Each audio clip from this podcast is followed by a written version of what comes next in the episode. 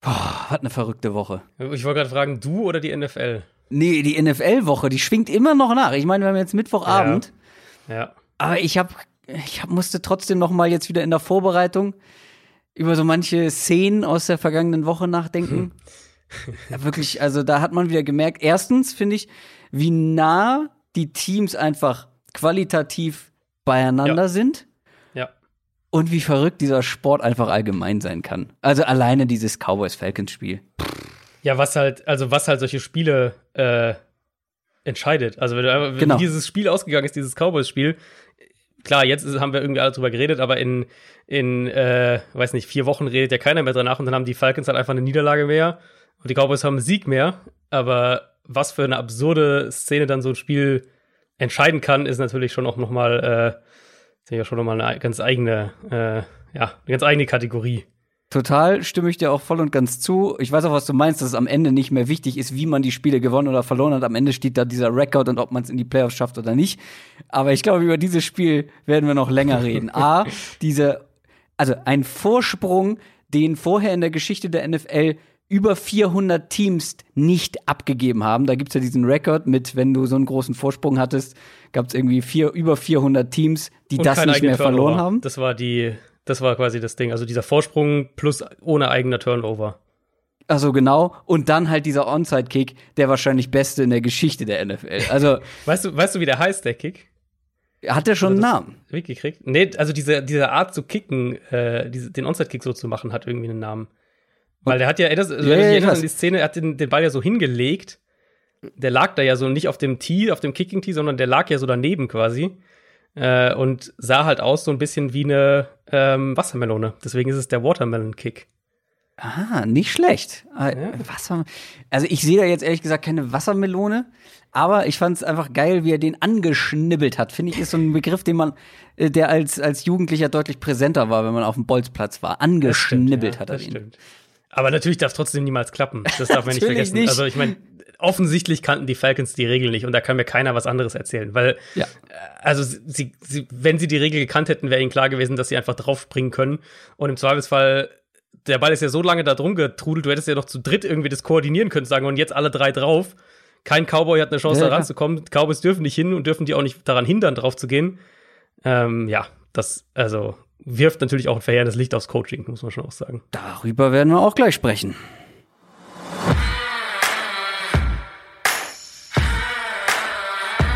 Down, Set, Talk.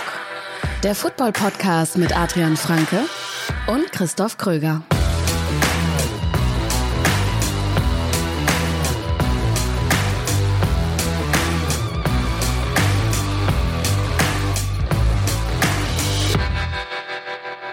Herzlich willkommen zu einer neuen Folge Downset Talk, der offizielle NFL-Podcast von The Zone und Sporks mit mir, Christoph Kröger und natürlich mit Adrian Franke.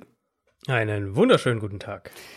Ja, ich musste gerade, als wir so drüber gesprochen haben, nochmal dran denken, wie wir die Victory Labs letzte Woche gedreht haben, eine nach der anderen. Und dann kommt Woche zwei und es sieht schon alles wieder ganz anders aus. Und überraschende Ergebnisse. Ich glaube, du hast trotzdem sehr gut gepickt, äh, getippt.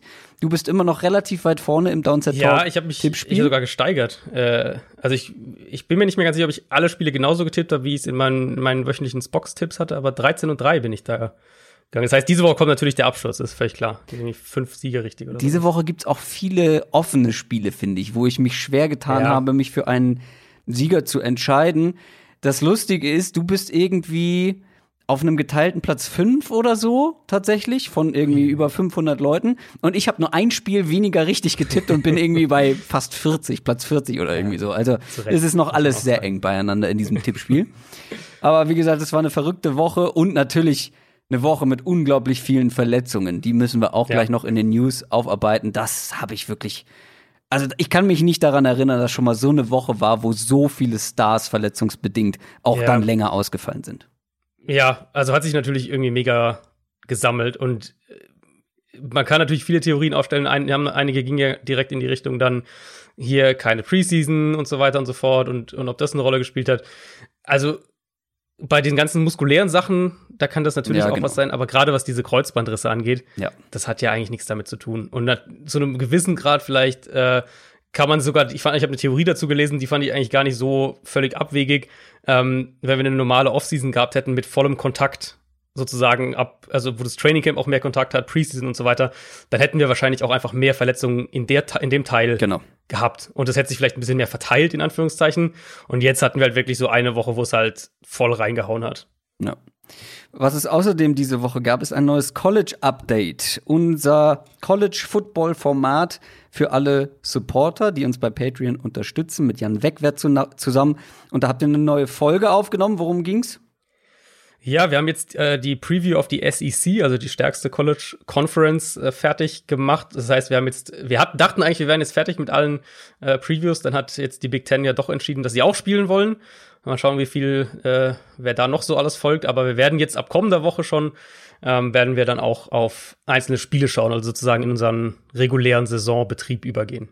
Also, wer das College Update hören möchte, guckt mal unter www.downsettalk.de slash support, da gibt's alle Infos und wer uns dann unterstützt, kann auch die Folgen hören. Und Madden 21, wir haben es mehrfach hier angesprochen, jetzt haben wir das Ganze tatsächlich bei Instagram gepostet, das Gewinnspiel zu Madden 21. Der Gewinner, beziehungsweise die beiden Gewinner, es gibt ja einmal Xbox und einmal PS4, die verkünden wir am Ende der Folge, damit ihr auch alle brav ganz bis zum Ende hört. Das ist, das ist wichtig. News aus der NFL. Ich hätte beinahe vergessen zu drücken. Beinahe. Aber es hat geklappt. Schon direkt in der zweiten Folge. Ich hab's noch, hab noch schnell den Knopf getroffen. Also, Verletzungen sind natürlich das Thema diese Woche ja. in unseren News. Und natürlich, wo Verletzungen sind, da sind die 49ers nicht weit. Die haben mal wieder richtig abgeräumt in der Hinsicht. Ähm, also da gibt's einige. Nick Bosa allen voran. Ja, ich meine, die Niners muss man ja echt sagen, wie viel Pech kann man irgendwie in einem Spieltag haben. Also, wenn wir so ein bisschen mal von, von Positionsgruppen zu Positionsgruppen durchgehen bei den Niners, kann man ja tatsächlich machen mit der Anzahl, die sie einfach hatten. Bosa hast du schon angesprochen und Solomon Thomas, beide Kreuzbandriss, beide dementsprechend natürlich das Saison aus. Ähm, ich glaube, da muss man jetzt auch gar nicht so wahnsinnig viel analysieren, weil letztlich du verlierst halt deinen wichtigsten Pass-Rusher, der einfach ein riesen Puzzleteil auch für die Gesamtstruktur der Defense war, haben wir letztes Jahr ja sehr, sehr, sehr gut gesehen. Plus eben Thomas, der zumindest mal so ein guter Rotations-Interior-Pass-Rusher sein kann. Ähm, dann kommt dem Pass Rush auch noch die Ford mit dazu, der eine Rückenverletzung hat und wo die offizielle Angabe ist, dass er auf unbestimmte Zeit ausfällt, mhm. was äh, jetzt auch nicht gerade für Optimismus sagt, gerade bei einem bei einem Spieler wie DeFord, der ja doch häufiger mal verletzt ist. Sie haben da auch schon reagiert, um mal die Defensive Line rund zu machen. Sie haben Sigi Anza jetzt verpflichtet für den Rest der Saison. Der war schon mehrfach äh, bei den Niners zu Workouts. Jetzt mussten sie natürlich was machen. Sprich, sie haben so eine kleine Notlösung schon mal gefunden, aber ist natürlich völlig klar, dass die, ähm, dass die Defense mit den Ausfällen jetzt wird die dieses Jahr nie das Level erreichen können, was man sich vielleicht im Idealfall vorgestellt hatte für die 49ers. Dann natürlich Jimmy Garoppolo. Ähm, da hatten sie ja wohl tatsächlich Glück im Unglück. Der hat sich am Knöchel verletzt. Das hat man auch gesehen in der ersten Halbzeit gegen die Jets. Trotzdem hat er bis dahin eigentlich ein gutes Spiel gemacht. Dann haben sie ihn zur Halbzeitpause rausgenommen. Vielleicht ja wirklich auch so ein bisschen äh, eher als Vorsichtsmaßnahme fast, weil die Jets halt haben sie auch so geschlagen. Ähm, die Verletzung ist auch wohl nicht so schwerwiegend. Er hätte wohl eine realistische Chance sogar am Sonntag zu spielen. Aber ehrlich gesagt, das wird mich sehr, sehr wundern. Ich glaube nicht, dass, dass Kyle Shanahan ihn nochmal auf das gleiche Feld schickt. Das ist ja so ein bisschen das Thema jetzt für die Niners, dass sie jetzt zweimal hintereinander in New York spielen, erst gegen die Jets und dann gegen die Giants auf diesem Turf, der sehr unbeliebt bei einigen Spielern ist und jetzt bei den Niners natürlich umso mehr nach dem, nach dem vergangenen Sonntag. Also ich rechne fest damit, dass, dass Nick Mullins spielen wird und dann wahrscheinlich die Woche drauf äh, wieder Garoppolo. Und dazu kommt dann auch noch die Running Backs. Ray Mostert, auch eine leichte Knieverletzung, fällt kurzfristig aus. Klingt eher so, als wäre der wohl äh, relativ zeitnah wieder zurück, aber wird diese Woche auch nicht spielen. Und Tevin Coleman, der auch rund vier Wochen ausfällt. Das heißt, wir haben wahrscheinlich Nick Mullins und Jarek McKinnon. Das wird so das, äh, das sein, was hinter der, der Offensive Line stattfindet am Sonntag. Jeff Wilson, nicht zu vergessen. Richtig, ja, richtig. Ja, und Saquon Barkley hat sich auch auf genau dem gleichen Feld verletzt. Saquon Barkley hat sich äh, nicht auf dem gleichen Feld verletzt. Äh, Moment, bin ich, bin ich gerade falsch? Sich, richtig, äh, hat sich äh, in Chicago verletzt. Stimmt. Ähm, oh Gott, ich war gerade, ja, weil du gerade von New York Team, geredet hast, ja. Richtig. Du hast, ja, du hast vollkommen recht. Äh, genau, aber es ist auch ein Kreuzbandriss bei ihm. Ähm, ja, ist, also ist ja auch so ein Thema, ne, mit diesem, mit diesem Turf, das, das wurde ja oft dann, weil, wenn wir es jetzt nochmal hier haben, äh, mit, mit New York, das wurde ja dann jetzt auch sehr, sehr hochgekocht. Gleichzeitig natürlich kann man dann auch sagen, die ersten paar Spiele äh, hat sich kein Team beschwert. Also will nicht sagen, dass das kein Faktor war oder sowas, aber ähm, da geht auch, also jeder hat da irgendwie, jeder nimmt es anders wahr, jeder hat da vielleicht andere Schuhe, keine Ahnung was, jeder hat da irgendwie eine andere, jeder, bei jedem kommt es irgendwie anders an. Also für die Niners war halt so also der Haupt, die Hauptbeschwerde sozusagen war eben, dass der, dass du, dass die Schuhe sich nicht richtig lösen in dem Rasen und du halt hängen bleibst quasi. Ähm, genau, Barclay, auch Kreuzbandriss, also, lass mich mal so sagen, ich glaube, das, das Run-Game der Giants hinter dieser Offensive Line und mit diesem Playcaller hätte jetzt so oder so keine Bäume ausgerissen dieses Jahr. Mhm. Aber wir verlieren halt einfach einen der unterhaltsamsten Spieler ja. in der Liga mit ja. dem Ball in der Hand, mit seiner Athletik, mit dem, was er im Raum machen kann. Auch wie sie ihn als Receiver teilweise eingesetzt haben, früh in, in jetzt in diesen ersten anderthalb Spielen. Das war eigentlich schon ganz, äh, ganz, sah eigentlich ganz vielversprechend aus. Auch die Giants haben direkt reagiert. Die werden äh, Devonta Freeman verpflichten für den Rest der Saison. Aber natürlich ist Devonta Freeman nicht ansatzweise der Back, der Barclay ist. Und der wird auch wahrscheinlich noch deutlich mehr Probleme ähm, hinter dieser Offensive Line haben. Ich bin bei den Giants gespannt, ob sie ihren offensiven Ansatz damit ändern. Weil wenn man sich das, dieses Gesamtkonstrukt mal anschaut, also von Gettleman über Joe Judge bis hin zu Jason Garrett, ist ja irgendwie so von der ganzen Idee offensiv ist alles irgendwie um diesen, um diesen Superstar Running Back herum gedacht und gebaut. Und jetzt äh, wirst du halt andere Wege finden müssen offensiv. Ja, äh, du, ich habe laut geflucht, als Saquon Barkley da das ich, ja. äh, auf dem Boden lag, weil jeder weiß, wie ich diesen Spieler finde und ich glaube einfach, dass ja, es ist bei allen Stars der NFL so, aber gerade bei ihm ist es einfach so pures Entertaining, äh, Entertainment, wenn, wenn der den Ball bekommt. Aber dann der zweite Gedanke war, naja, letztendlich wird in den Geschichtsbüchern eine Verletzungs, eine verletzungsverpasste Saison stehen bei Barclay und keine schlechte Saison, weil ich glaube, so richtig dolle ja. wäre die bei den Giants dieses Jahr nicht geworden an seiner Stelle, mal ganz individuell betrachtet. Aber auch noch ein anderer äh, Star Running Back hat sich verletzt, Christian McCaffrey von den Panthers, aber der könnte diese Saison oder sollte eigentlich diese Saison noch mhm. spielen, mhm. auch wenn er trotzdem jetzt erstmal auf der Injured Reserved Liste gelandet ist. Genau, also bei dem, bei der Verletzung, Knöchelverletzung ist es bei McCaffrey, da gab es direkt nach dem Spiel erstmal noch so ein bisschen vorsichtigen Optimismus, hat man so gehört. Ähm, die Untersuchung am Montag hat dann ergeben, dass es wohl eine Pause von vier bis sechs Wochen bei ihm sein wird und eben ja mit der hatten wir jetzt auch schon letzte Woche mal thematisiert, diese verkürzte Injured Reserve Zeiten kann er ja nach drei Wochen wiederkommen. Das heißt, er gibt natürlich Sinn, ihn dann jetzt für drei Wochen erstmal sicher rauszunehmen und dann mal weiter gucken. Ist eigentlich von der Situation her, finde ich, gar nicht so unähnlich wie Barclay. Also er ist natürlich einer dieser Backs, der, der kreieren kann, der im Passspiel auch einen Wert hat, den du auch als Matchup-Waffe einsetzen kannst, äh, wo ich auch gehofft habe, dass sie das unter Joe Brady noch mehr machen.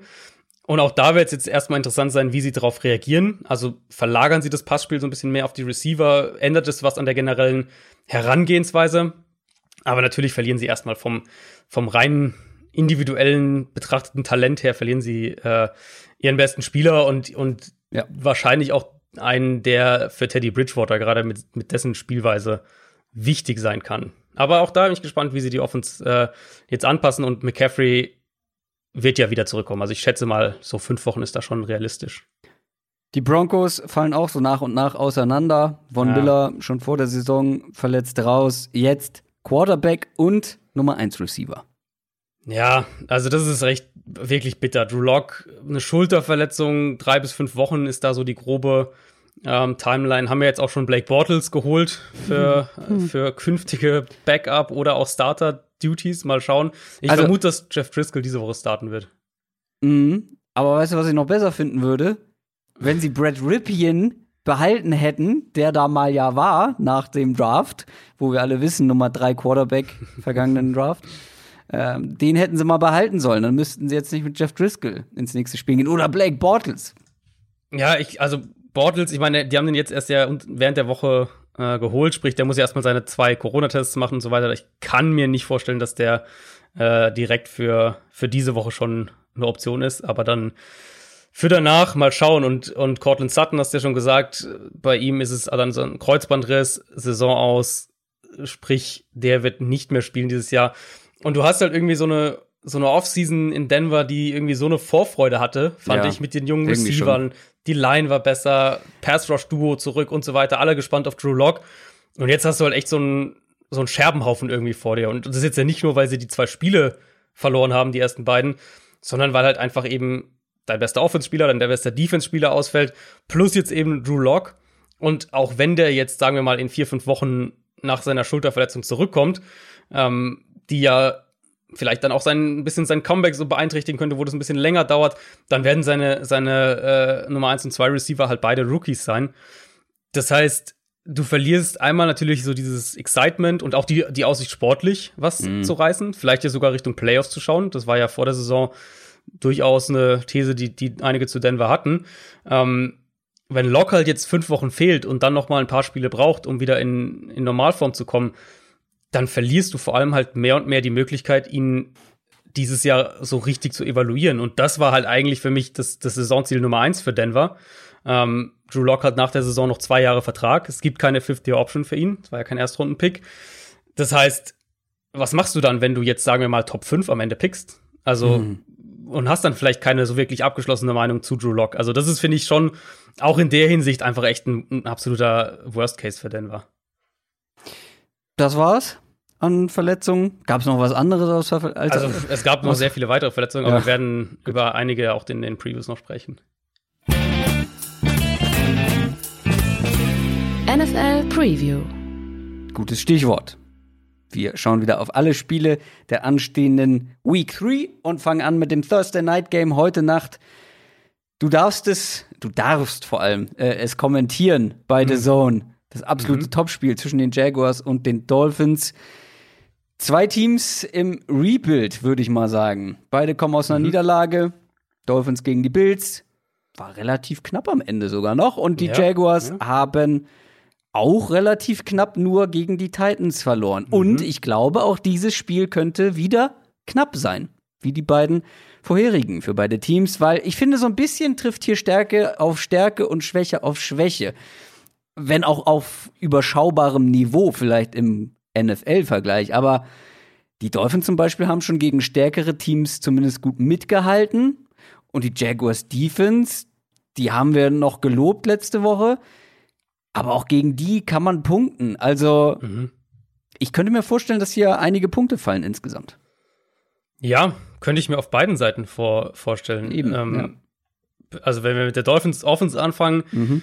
Fitzpatrick hatte ja dann letztlich ein ganz gutes Spiel noch hinten raus letzte Woche gegen Buffalo und die haben die Offense auf jeden Fall ein bisschen verändert. Das sieht man schon. Das ist mehr Kurzpassspiel. Das ist we deut deutlich weniger vertikal, deutlich weniger der Fokus auch auf diese Big Plays. Wahrscheinlich halt auch irgendwo, um, um die Offensive Line zu verstecken, was wahrscheinlich nicht die schlechteste Idee ist. Ähm, das Problem für Miami so ein bisschen in dem Spiel ist für mich, wenn wir auf die offensive Seite schauen, mit dem Run-Game gewinnen die Dolphins immer noch nicht viel. Und du hast natürlich zwar Devante Parker, aber den brauchst du halt auch, der muss halt auch wirklich dominieren. Das ist irgendwie so ein bisschen mein, mein Dolphins äh, Gefühl und du, das wird ein super Matchup mit, gegen CJ Henderson, ähm, der jetzt auch gegen Tennessee wieder sehr, sehr gut war. Die gute Nachricht für die Dolphins ist, Fitzpatrick sollte eigentlich Zeit haben, weil klar, die, die, die Miami Offensive Line ist nicht gut, aber der Pass der Jaguars ist ja bisher echt nicht gefährlich im Vergleich und ich glaube, dass Fitzpatrick einigermaßen Zeit haben könnte, ähm, was es ihnen vielleicht erlaubt, das Playbook so ein bisschen zu eröffnen, ein bisschen zu erweitern. Ansonsten musst du halt wirklich wieder auch sehr lange Drives hinlegen und, und das kann gut gehen, aber ich sehe rein vom Matchup her, ähm, also Miami kann nicht so richtig, finde ich, da ansetzen, wo die Jaguars Probleme haben, sagen wir es mal so. Das heißt, sie müssen sich selbst vielleicht ein bisschen umstellen zu dem, was sie jetzt über die ersten beiden Wochen gemacht haben.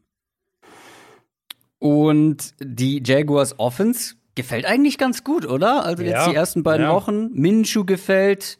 James Robinson könnte am Ende Mhm. des Jahres wirklich so ein Überraschungs-Running-Back sein, undrafted Free Agent. Und ich habe mir wirklich noch mal vor allem alle Snaps auf Woche 1 angeguckt. Da hatte er ja deutlich mehr Spielzeit als in Woche 2. Aber trotzdem, der sieht echt solide aus. Schwer solide sogar.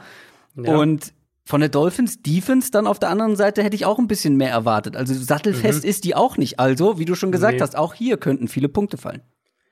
Ja, also was mir jetzt beim Jaguars Tape echt aufgefallen ist, ist, wie gut das alles schon miteinander synchronisiert ist. Also die Sachen, die wir ja auch schon, die wir vor der Saison so ein bisschen gehofft hatten, die wir letzte Woche, glaube ich, auch schon mal thematisiert hatten, ist einmal, du hast diese Mischung aus West Coast und Air Raid Elementen, das sieht man auch wirklich, aber halt auch, wie sie auf ihren verschiedenen Run-Blocking-Designs dann Play-Action aufbauen, ob das jetzt Power-Konzepte sind mit Pull-Blockern oder auch auf dem Outside-Zone-Run-Game dann darauf Play-Action ähm, aufbauen. Dann spielt die Offensive Line besser, als ich gedacht hatte für Jacksonville. Ähm, Gruden setzt LaVisca Chenault auch absolut perfekt ein. Also ich genauso wie du, glaube ich, mhm. wenn, wenn du so einen Draft, wenn du so einen Draft-Report gelesen hast vor der Saison oder, oder vom Draft, äh, genau so musst du den eigentlich einsetzen. Der hatte Snaps als Running Back, der wird bei Endarounds eingesetzt. Dann ist er mal wieder isoliert als Ex-Receiver, wo sie auch viel durchmischen, wen sie da auf, wen sie da auf der einen Seite isolieren. Das ist mal Chenault, dann ist es auch mal Chark, dann ist auch mal ein von anderen Receivern.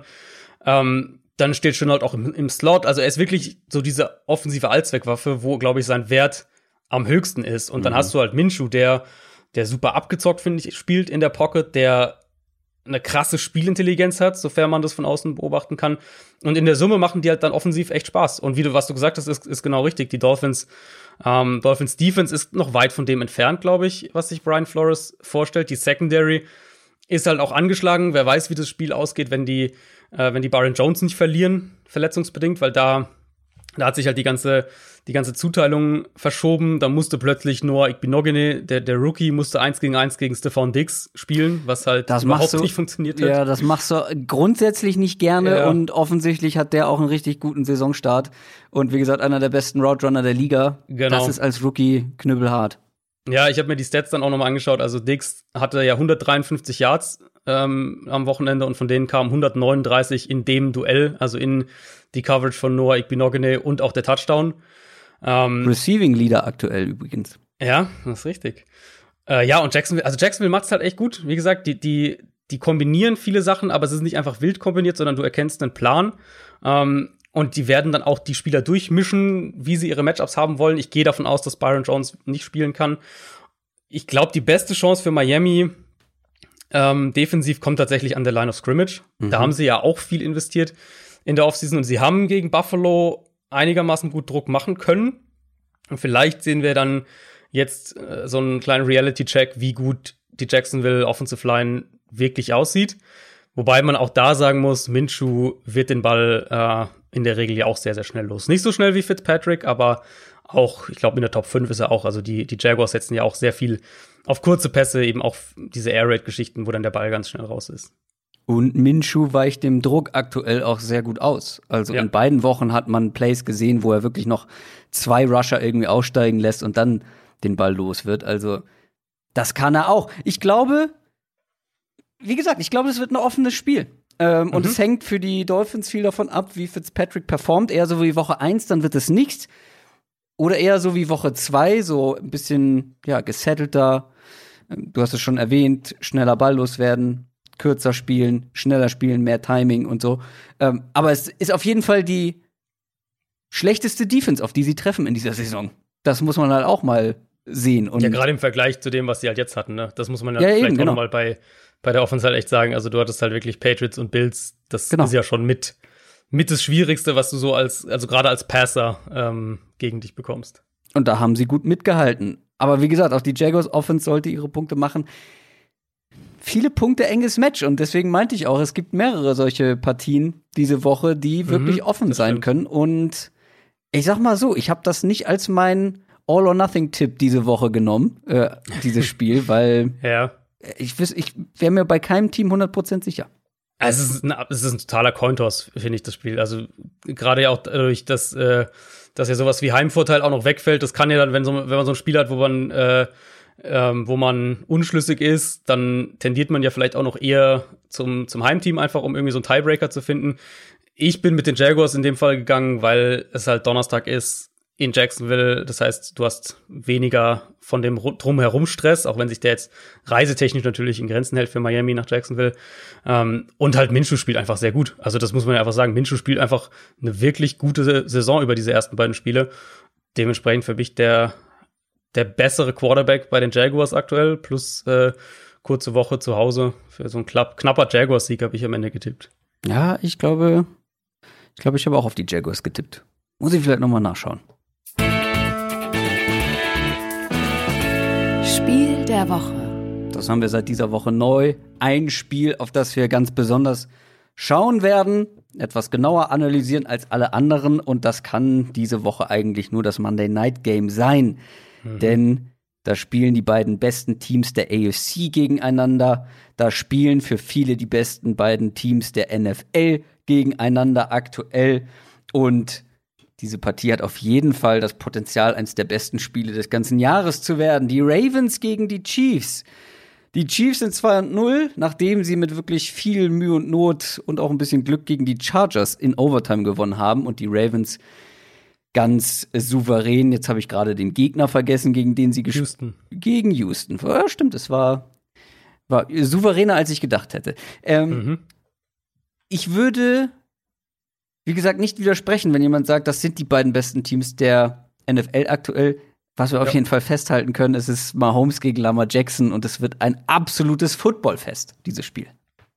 Ja, das, also das mit Sicherheit. Ähm, es gibt auch so viele Ansätze, finde ich, selbst jetzt nach, äh, nach zwei Wochen. Also es ist ja immer ein bisschen schwierig, kann man so mal so einen kleinen Blick hinter die Kulissen geben. Es ist ja immer, finde ich, so ein bisschen schwierig, sich auch auf Spiele vorzubereiten, ob es jetzt im, im Podcast drüber reden oder Previews schreiben oder, oder kommentieren, vorbereiten, was auch immer, ähm, weil du ja einfach wenig Material hast, sag ich jetzt mal, weil du halt bei vielen Teams noch nicht so richtig weißt, wo die hingehen, was die jetzt wirklich machen wollen. Vielleicht haben die in Woche eins irgendwas gezeigt, aber das war nur rein Matchup bedingt und, und Gameplan bedingt. In Woche zwei wieder völlig anders. Und hier haben wir halt aber zwei Teams, wo wir eigentlich wissen, was wir kriegen. Zumindest von der Grundidee her, offensiv wie defensiv auf beiden Seiten. Und da gibt's halt äh, schon allein in der Hinsicht mit unglaublich starken Coaching-Staffs und, und unglaublich unterschiedlichen Ansätzen auch, ähm, gibt es halt super viele Storylines und klar, die, die Quarterbacks allein sind schon quasi das Ticket wert. Eine Storyline, die mich irgendwie beschäftigt hat oder auch schon generell die Chiefs Offense, das ist mir schon in den letzten Spielen und auch schon Ende des letzten Jahres aufgefallen. Gegen die Chargers ist man wieder nicht in die Pötte gekommen. Nicht aus mhm. dem Quark gekommen. Man hat wirklich gebraucht. Man lag äh, hinten und das sah teilweise wirklich auch nicht gut aus in der Offense. Klar, am Ende haben sie das Ding dann noch gewonnen. Aber jetzt kommt eine der besten Defenses der Liga mit den Ravens. Und in Woche 1 dachten wir gegen die Texans, ja, die Chiefs, die sind das irgendwie im zweiten Gang abgerobbt, das Spiel. Das, das war, das haben die so im Vorbeigehen gemacht. Gegen die Chargers hätte man das am Anfang auch denken können, aber ich finde, da wurde es dann zu knapp, um das zu behaupten, dass mhm. sie wirklich nur irgendwie ein paar Gänge zurückgeschaltet hätten. Klar, mega Aufholjagd, mal wieder gewonnen. Aber ich, das ist halt sehr riskant, wenn das in vielen Spielen so passiert. Und ich habe wirklich mal nachgeguckt. Gegen die Chargers war das so, dass man im ersten Viertel hinten lag. Gegen die Texans war das so. Im Super Bowl lag man hinten und das mehrfach. Da ist man erst im vierten Viertel zurückgekommen. Gegen die Titans davor stand es mal 7 zu 17 im zweiten Viertel und in dem Spiel davor gegen die Texans 0 zu 24 im zweiten Viertel. Also das ist jetzt kein neues Phänomen bei den Chiefs. Und mit dieser Offense geht das natürlich häufiger. Also das Ganze dann noch mal zu drehen als mit mhm. allen anderen Offenses wahrscheinlich in dieser Liga mit diesem Quarterback. Aber es ist halt trotzdem etwas, auf das ich mich nicht verlassen wollen würde. Fun Fact: Das letzte Spiel, wo sie hinten lagen. Nee, Moment, das muss ich anders formulieren. Es gab dieses Spiel in Woche Nummer drei letztes Jahr auch schon. Mhm.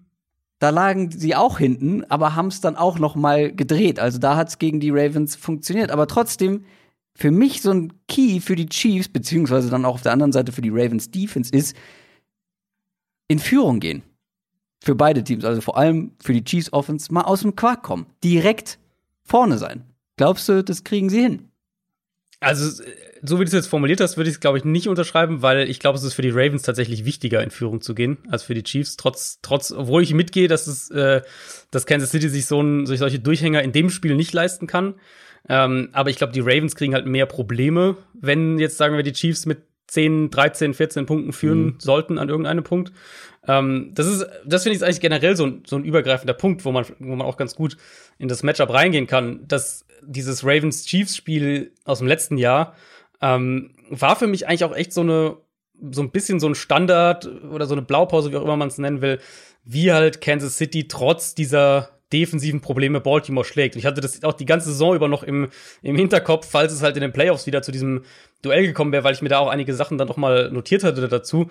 Ähm, da haben sie nämlich die, also die Chiefs, die Ravens vertikal aggressiv auch im Passspiel attackiert, haben die, diese riskante Defense, die die Ravens dann auch spielen wollten, zum Teil, haben das bestraft, auch wenn sie sie gerade geblitzt haben, haben sie sie mehrfach bestraft. Ähm, und das hat halt dann zu einem Spiel geführt, in dem Baltimore aufholen musste und offensiv eindimensionaler wurde, während du gleichzeitig auf der anderen Seite halt eine Offense hast, die A, den Ball bewegen kann. Also es ist ja nicht so, dass die Chiefs einfach nur den Ball das Feld runterschmeißen, sondern die können ja auch Drives hinlegen ähm, und die aber halt gleichzeitig jederzeit punkten kann. Das heißt, du hattest halt einen enormen Druck auf Lamar Jackson und, und dem Passspiel für die Ravens. Und das war das wahrscheinlich mit ziemlich weitem Abstand das schlechteste Saisonspiel von, von Lamar Jackson, was er da hatte gegen, ähm, gegen Kansas City. Und die zentrale Frage oder eine zentrale Frage für mich ist halt dann, ist diese These, du musst die Ravens eindimensional machen und, und Lamar muss viel passen ähm, und dann hast du, dann, dann kann, kannst du die schlagen, ist diese These noch gültig? Weil Lamar hat sich ja halt als Passer schon im Laufe der vergangenen Saison sichtbar verbessert. Wir haben es dann auch Woche 1 diese Saison gesehen. Aber halt eben so dieses, was passiert denn, wenn er, wenn das eintritt, was du gerade gesagt hast, wenn die Chiefs stark rauskommen und äh, du liegst halt irgendwie, sagen wir, in der zweiten Hälfte mit 10, 13 Punkten irgendwann hinten. Ja, das ist wirklich, das ist wirklich brutal. Weil was passiert, wenn die Chiefs hinten liegen, das wissen wir ja eigentlich. Zumindest wissen wir, was, was dann in der Theorie passieren kann. Aber die Ravens zeichnet halt auf der anderen Seite auch aus, dass sie eine Führung sehr gut verteidigen können. Also, mhm. wie sie dann die Texans da vorgespielt haben oder das Ganze runtergespielt haben, war schon sehr beeindruckend, wie ich fand. Und ähm, ich habe auch das noch mal nachgeprüft, weil das war mir auch so im Hinterkopf, dass die Ravens wirklich, wenn sie führen, dann lassen die nichts mehr anbrennen. Und das mhm. ist auch wirklich fast das komplette Jahr über gewesen. Also das letzte Mal, dass sie geführt haben und nicht gewonnen haben am Ende, war tatsächlich Woche 3 2019 gegen die Chiefs. Da sind sie in Führung gegangen. Und das war dieses absurde Spiel, wo die Chiefs viermal im zweiten Viertel gescored haben. Das war eins dieser Spiele, wo sie im zweiten Viertel zigmal gescored ja. haben. Ich glaube, die Raiders waren auch noch so ein, mhm. so ein Opfer von dieser Macht da im zweiten Viertel. Aber es zeigt halt auch, wenn das ein Team kann, noch mal so einen Rückstand aufholen, auch gegen die Ravens, auch gegen diese Defense, dann sind es die Chiefs, wobei man sagen muss, die Ravens Defense war zum Start der letzten Saison noch nicht auf dem Stand, wie sie es jetzt ist. Ja, also stimmt schon. Wobei ich auch an das, wo sie jetzt ist, so einen kleinen, erstmal noch so ein kleines Fragezeichen packen würde. Also zum einen fällt, äh, die haben ja, das ist eines dieser Teams, was auch eine Verletzung hatte, Tavon Young. Der Slot Corner wird den Rest der Saison verpassen. Das heißt, du hast schon mal deine erste Frage, wen ziehst du in den Slot? Mhm. Lässt du da Marlon Humphrey spielen? So haben sie es jetzt gegen Houston zum Teil gelöst, äh, mit, mit Jimmy Smith dann potenziell als zweitem Outside Corner neben Marcus Peters. Also da müssen sie halt eine Antwort finden, und zwar eine gute weil die Chiefs stellen Tyreek Hill bei ungefähr 50 bis 60 Prozent von seinen Snaps in den Slot und wenn du da keine Antwort hast, dann wirst du halt aufgefressen von Tyreek Hill, vor allem wenn du so wie die Ravens viel Man-Coverage spielen willst. Ähm, und Baltimore war jetzt bisher, fand ich, noch nicht individuell irgendwo dominant im Pass-Rush. Also die, diese mhm, Investitionen, die sie da in die, in die Defensive Line gesteckt haben, fand ich, haben sich jetzt mehr in der Run-Defense bemerkbar gemacht. Und klar, sie blitzen immer noch sehr, sehr viel, knapp 30 Prozent der gegnerischen Dropbacks ist immer noch eine, sehr hohe Quote. Aber, und da kommen wir zum Matchup, ich glaube nach wie vor, und ich finde, das hat man im Super Bowl gesehen, das haben wir letzte Woche auch gegen die Chargers gesehen, dass der Weg, der gegen Mahomes am ehesten noch irgendwie so ein bisschen erfolgsversprechend ist, ähm, führt über die Defensive Line, dass du eben mit einem formalen Rush wirklich konstant Druck aufbauen kannst, den du auch flexibel einsetzt, so wie es die Chargers ja gemacht haben. Die haben ja permanent Bosa rumgeschoben, sie haben Jerry Tillery rumgeschoben, sie haben da wirklich auch Ingram und Bosa von der gleichen Seite attackieren lassen. Also sie haben waren ja sehr, sehr flexibel, um halt dann dahinter mit verschiedenen Zone-Coverages spielen zu können, Fallen stellen zu können, Coverage Fallen stellen zu können, solche Sachen. Ähm, und das ist halt so eigentlich nicht die Spielweise der Ravens. Und zu einem gewissen Grad können sie es auch nicht so machen, weil dafür haben sie halt nicht, die, die haben ja nicht die Pass-Rusher dafür. Das Team ist ja ganz, äh, ganz anders aufgebaut. Und das ist halt eben in Kombination mit dem Ausfall von Tavon Young, mit natürlich dem Verlust von Earl Thomas, den jetzt Deshaun Elliott gerade in Coverage bisher nicht auffangen kann, wird es, glaube ich, echt ein, das wird echt eine interessante Prüfung für die Ravens Defense, weil Also, dass du jetzt irgendwie mehr Leute hast, die den Run stoppen können, was auch letztes Jahr ein Problem war für die Ravens Defense, also das sollte man auch dazu sagen. Das hilft dir aber halt gegen die Chiefs nicht so wahnsinnig viel. Und sofern Kansas City in der Offensive Line wieder auf seinem normalen Level spielt und nicht so wie gegen die Chargers letzte Woche. Das ist halt, ja, das ist halt genau, so ein Faktor, ne? Das muss man auf jeden Fall dazu sagen. Aber dann wird's halt, also, das, das, ich bin sehr gespannt, wie die Ravens das lösen, muss ich echt sagen. Aber flexibel sind sie doch eigentlich. Also mit äh, Flexibel sind sie, ja. Auch dann mit diesen kreativen Blitzpaketen. Sie waren lange nicht mehr in diesem Podcast dabei, aber ich glaube, der Ursprung ist bei den Ravens. Könnte gut sein, ja. Könnte gut sein, dass der da ist. Ja, das Problem, das ich halt so ein bisschen sehe, ist, dass sie es halt machen müssen. Mhm. Also weißt du, dass sie halt, ich glaube, wenn die, wenn die Chiefs O-Line auf ihrem normalen Level spielt, dann werden die Ravens, denke ich, nicht viel mit dem Foreman Rush erreichen. Und wenn du halt Mahomes blitzen musst, dann nimmst du halt unweigerlich 1 gegen 1 Matchups in Kauf. Und mhm. da sind die Chiefs halt so unglaublich gut ja. darin, die dann zu attackieren. Und wenn es halt bei dem einen Snap ist es halt Tyreek Hill im Slot, der ein super Matchup hat, und dann beim nächsten ist es Travis Kelsey, der irgendwie nach außen sich noch bewegt hat, und dann ist es vielleicht Clyde Edwards Hilaire beim nächsten Mal. Also da haben sie halt auch einfach zu viele Waffen, glaube ich. Und wie gesagt, die, die Ravens aktuell jetzt mit der Verletzung, mit so ein bisschen Safety-Fragezeichen, gerade auch im Vergleich zu dem, was sie dann gegen Ende der letzten Saison mit Earl Thomas als diesen Single-High-Safety dann auch hatten.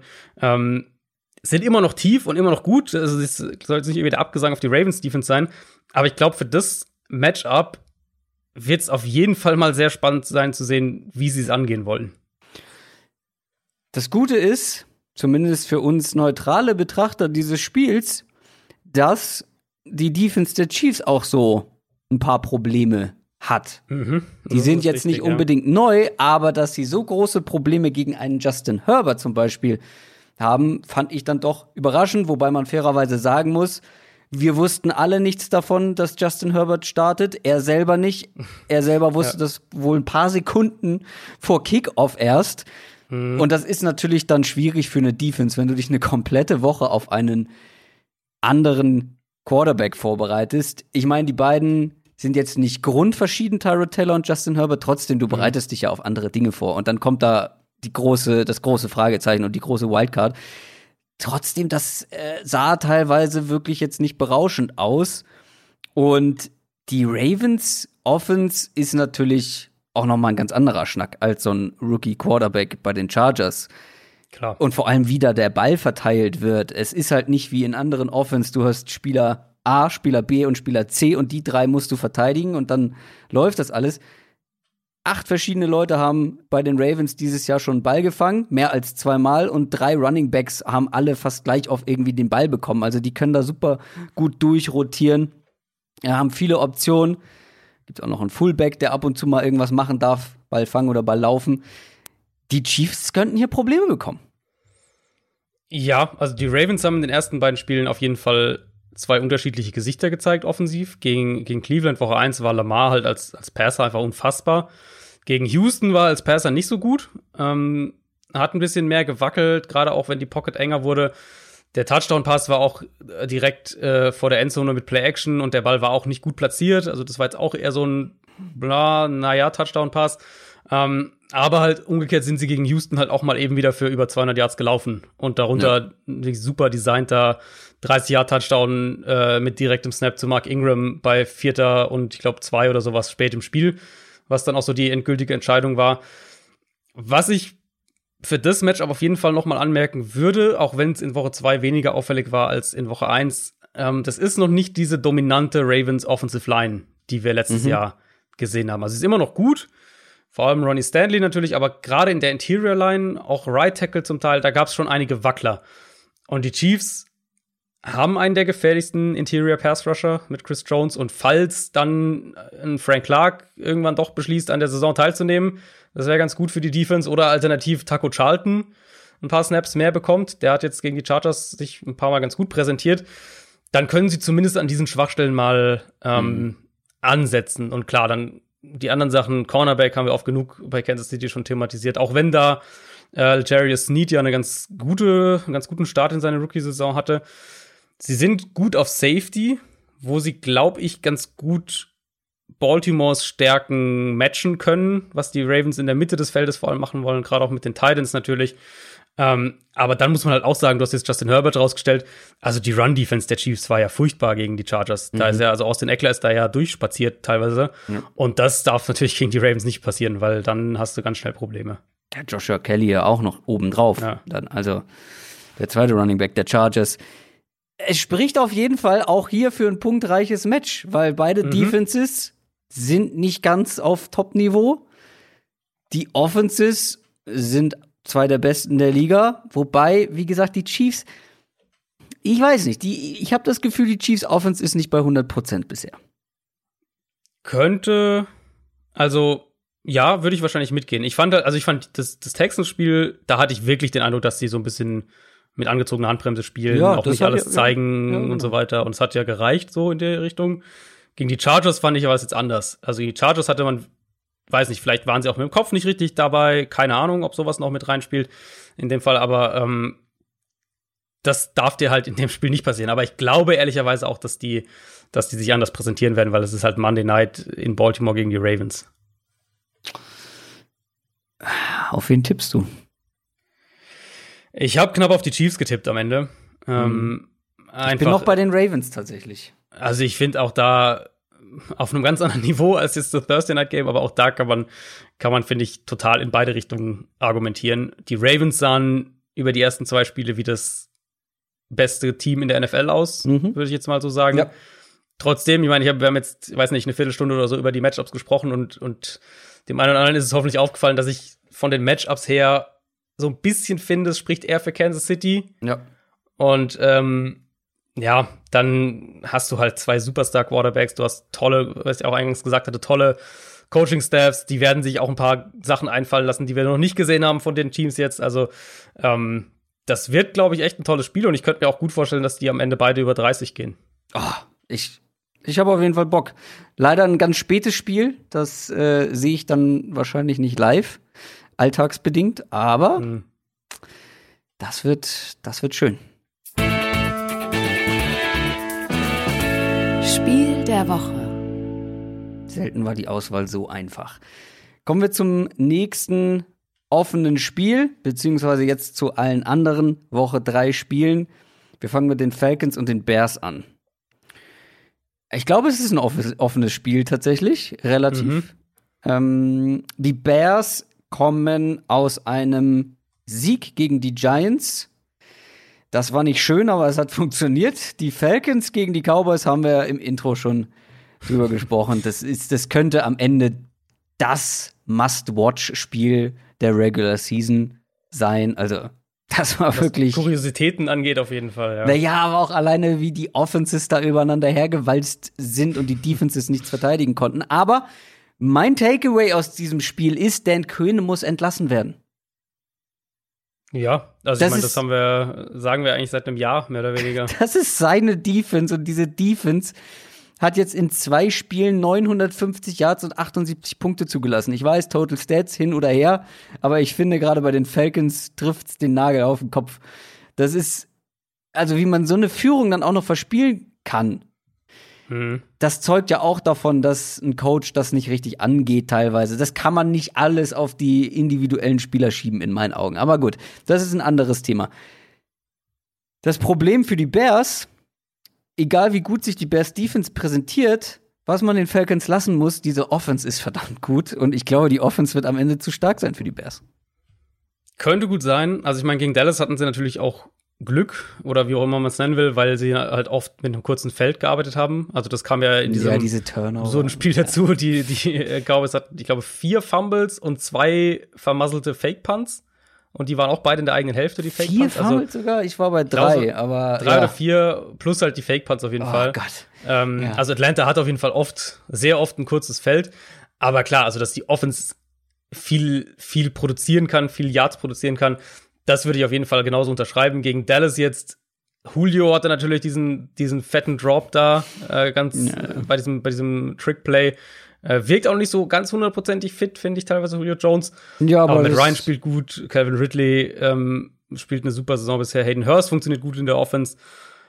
Aber die Falcons sind halt, die Falcons sind halt einfach äh, das exakt gleiche Team einfach wieder. Ja. Die haben jetzt wieder auch ein bisschen Sorge in der Offensive Line. Caleb McGarry, der Right Tackle, fällt diese Woche wahrscheinlich, oder ich glaube mittlerweile auch sicher aus, oder höchstwahrscheinlich fällt er aus. Ähm, das heißt, du wirst wieder gegen einen starken, gegen, oder jetzt dann gegen einen starken Bears Pass Rush, wirst du wieder ein bisschen ins Schwimmen wahrscheinlich kommen. Die Offense haben wir gerade schon angesprochen, und dann auf der anderen Seite, ähm, oder die Passing Offense, und dann auf der anderen Seite können sie halt defensiv wieder absolut nichts covern. Also, da, ich meine, wir wussten, dass diese Cornerback-Gruppe, dass die wackelig sein würde für die Falcons. Aber man dachte, okay, die können mit der Front ein bisschen was überspielen. Sie haben einen Dion Jones, einen super Cover-Linebacker. Aber auch das trifft bisher halt nicht ein. Und ähm, ich meine, also ich habe jetzt gerade angesprochen, wie die Cowboys sich im Weg standen mit allem und, und wie oft die sich selber irgendwie das Bein gestellt haben, aber trotzdem hatten die halt 40 Punkte. Das darf man ja auch nicht vergessen. Ja. Also ähm, Trotz ja, so vieler Turnover. genau, genau. Das ja. ist Wahnsinn. Das ist absoluter Wahnsinn. um eine Sache noch klarzustellen, Julio Jones, der sah nicht nur verletzt aus, der war ja auch angeschlagen in dem Spiel. War auch angeschlagen, genau. ja, Hamstring-Verletzung ist sogar fraglich fürs nächste Spiel. Aber Kevin Ridley ist zumindest einer, der dieses, der sogar einen Julio Jones ganz gut kompensieren kann. Und generell, Matt Ryan spielt ja auch eine ganz gute Saison. Aber auf der anderen Seite, Bears Offense, ich glaube, es könnte wegen der schlechten Falcons Defense, gerade wenn du einen Allen Robinson nicht verteidigen kannst, das haben schon andere Teams erlebt, dass dann sogar die Bears Offense produzieren kann. Es könnte halt enger werden, als vielleicht der ein oder andere das denkt, weil die Bears Defense ist jetzt nicht so verkehrt. Die, Mhm. ich glaube schon, dass sie einen Sahnetag braucht, um die Falcons Defense, äh, die Falcons Offense in Schach zu halten. Wenn Julio spielt. Sollte der wirklich nicht spielen, dann Ja, hm, genau. Ähm, aber gegen diese Falcons Defense kann halt auch ein Mitch Ja. Trubisky locker punkten. Oder dann auch übers Laufspiel können sie natürlich auch noch kommen. Also David Montgomery Ja. äh, sah ja jetzt auch nicht verkehrt aus nach seiner ähm, verpassten ersten Woche. Also, wie gesagt, für mich ist das auch wieder ein offenes Spiel. Ja, äh, ich meine, also mit Trubisky ist es jetzt nicht, nicht so, dass hätte er jetzt irgendwie die Giants dominiert oder sowas. Aber er hatte auch in dem Spiel wieder, sagen wir mal, sehr gute Phasen, genau wie er dann gegen Detroit mit dieser Aufholjagd. Und ich glaube halt ehrlich gesagt, dass, dass Matt Nagy und Allen Robinson und dann letztlich auch Trubisky gegen diese Falcons Secondary auf jeden Fall Ja. auch Schaden anrichten können. Bei allen Zweifeln, die ich nach wie vor, was irgendwelche langfristigen äh, Ausblicke für Trubisky angeht, hab. Weil, im- also im Prinzip muss Atlanta Trubisky unter Druck setzen. Das, das muss halt jetzt funktionieren. Genau das, was ich gerade gesagt habe, was bisher halt nicht funktioniert. Das, ich glaube halt, wenn Atlanta ihn nicht unter Druck setzen kann, wenn der Pass Rush nicht greift in dem Spiel, also ich glaube, dann werden die Bears auch Richtung 30 Punkte gehen. Und das ist, das ist einfach nur eine, eine Aussage darüber, was ich aktuell von der Falcons Defense halte. Und ähm, wenn sie das können, sagen wir mal, sie machen 27 Punkte, irgendwie sowas in der Richtung, dann muss halt Atlanta das gegen eine gute bis sehr gute Bears Defense erstmal mithalten und, und erstmal matchen. Wenn die Falcons das zu Hause verlieren, sind sie 0 und 3. Mhm. Du hast es gesagt, am Ende fragt keiner mehr, wie das passiert ist. Und dann kommen die Packers. Also, Ja, wenn Dan Quinn jetzt in, nicht da mal seine Defense ansatzweise in den Griff bekommt, es gibt ja nichts, was uns sagt, dass das passiert. Das ist Nein, halt das Ding. Also aber das ist ja hat uns- dieses Jahr. Dan Quinn ist ja einfach schon seit, der hat ja seit Jahren keine gute Defense gehabt in Atlanta. aber auch Mitte der vergangenen Saison hat uns nichts gesagt, dass die Defense auf einmal Das besser stimmt, spielt. ja. Und auf einmal haben sie fast jedes Spiel gewonnen und die Defense sah, sah auf einmal besser aus. Und dann schlagen sie die Saints ganz überraschend und Das danach noch ein paar andere Teams. Also ja, trotzdem, Dan Quinn, das ist so überfällig in meinen Augen. Und Mhm. wie du auch schon ja im Intro gesagt hast, nicht zu wissen, dass man diesen Onside-Kick, bevor er die 10 Yard überquert hat, den schon aufnehmen darf, dass die das nicht wissen, ist ein absolutes No-Go. Du musst die Spieler, äh, die Special Team Coaches müssen die Spieler doch so instruieren. Das müssen die im, das müssen die im Schlaf können. Das müssen die im Klar. Schlaf wissen, dass die da rauf müssen. Also, Klar. Das Also ich kann, ich meine, das ist natürlich spekulativ von meiner Seite. Ich kann mir das halt nicht, nicht anders. Die einzige andere Erklärung wäre ja zu sagen, sie hatten Angst, den Ball zu berühren, weil dann dürfte Dallas ihn ja auch innerhalb der 10 Yards sich, also dass ein, ein Falcons-Spieler ihn sichern will und er Zeitlupe oder so. unterwegs. Genau, deswegen ist es halt eigentlich für mich, aber es wäre die einzige, äh, die einzige alternative Idee, dass sie ja gesagt haben, wir wollen ihn nicht berühren und, wir, und vielleicht dachten sie, er, er geht gar nicht die 10 Yards weit oder sowas. Keine Ahnung, vielleicht dachten sie, der bleibt bei 9 Yards liegen. Gut, dachten so. wir alle, ehrlich gesagt. genau, und das, das wäre so die andere Erklärung. Aber so oder so ist es ja einfach furchtbar schlecht gemacht. Nee, du musst ja dann aber, wenn du davon ausgehst, okay, der könnte vielleicht, ja, mal schauen, vielleicht schafft das über die 10 Yards, vielleicht nicht, musst du dazu fünft um diesen Ball herumstehen. Genau, genau. Und dann halt wirklich ihn auch sichern. So. Also, absurd. Bills gegen Rams. Nächstes Spiel. 2, 2 und 0 Teams. Top-Spiel. Mhm. Bills gegen die Dolphins gewonnen, Rams souverän gegen die Eagles. Mein All-or-Nothing-Tipp. Just saying. ähm, kommen wir nachher noch mal zu diesen Tipps. War auf jeden Fall gut, dass die Rams gewonnen haben. Zwei Teams, wie ich finde, die mit den besten Saisonstart überhaupt hatten. Und ich glaube, auch deswegen ist dieses Spiel eine ganz gute Standortbestimmung. Deswegen bin ich auch sehr gespannt auf dieses mhm. Spiel. Denn zum Beispiel haben wir das Matchup Bills Defense gegen Rams Offense. Und auf der einen Seite bin ich von der Bills Defense tatsächlich, auch wenn sie jetzt zweimal gewonnen haben, enttäuscht ist vielleicht ein bisschen zu hart, aber ich hätte mehr erwartet von dieser Bills Defense. Ich habe ja vor der Saison äh, gesagt, es mhm. könnte wirklich eine, eine der besten Defenses der Liga sein. Das sind sie aktuell nicht in meinen Augen. Und jetzt kommt diese Rams Offense, wo wir letzte Woche schon gesagt haben, die sind super unangenehm und das haben sie jetzt auch gegen die Eagles gezeigt. Jared Goff ist nach wie vor sehr effizient. Laut Pro Football Focus und Football Outsider ist das eine Top 3 Defense in den ersten beiden Wochen gewesen. Offense meinst du, oder? Habe ich Defense gesagt? Ja. Rams also Offense. Rams Offense meinst du, ja. Top 3 Offense, ja. Ähm, sorry. Top 3 Offense ähm, in den ersten beiden Wochen. Und deswegen, wie gesagt, Standortbestimmung. Mhm. Die Bills sind bisher noch nicht ansatzweise auf so eine gute Offense getroffen in diesen beiden ja. Spielen. Und ja.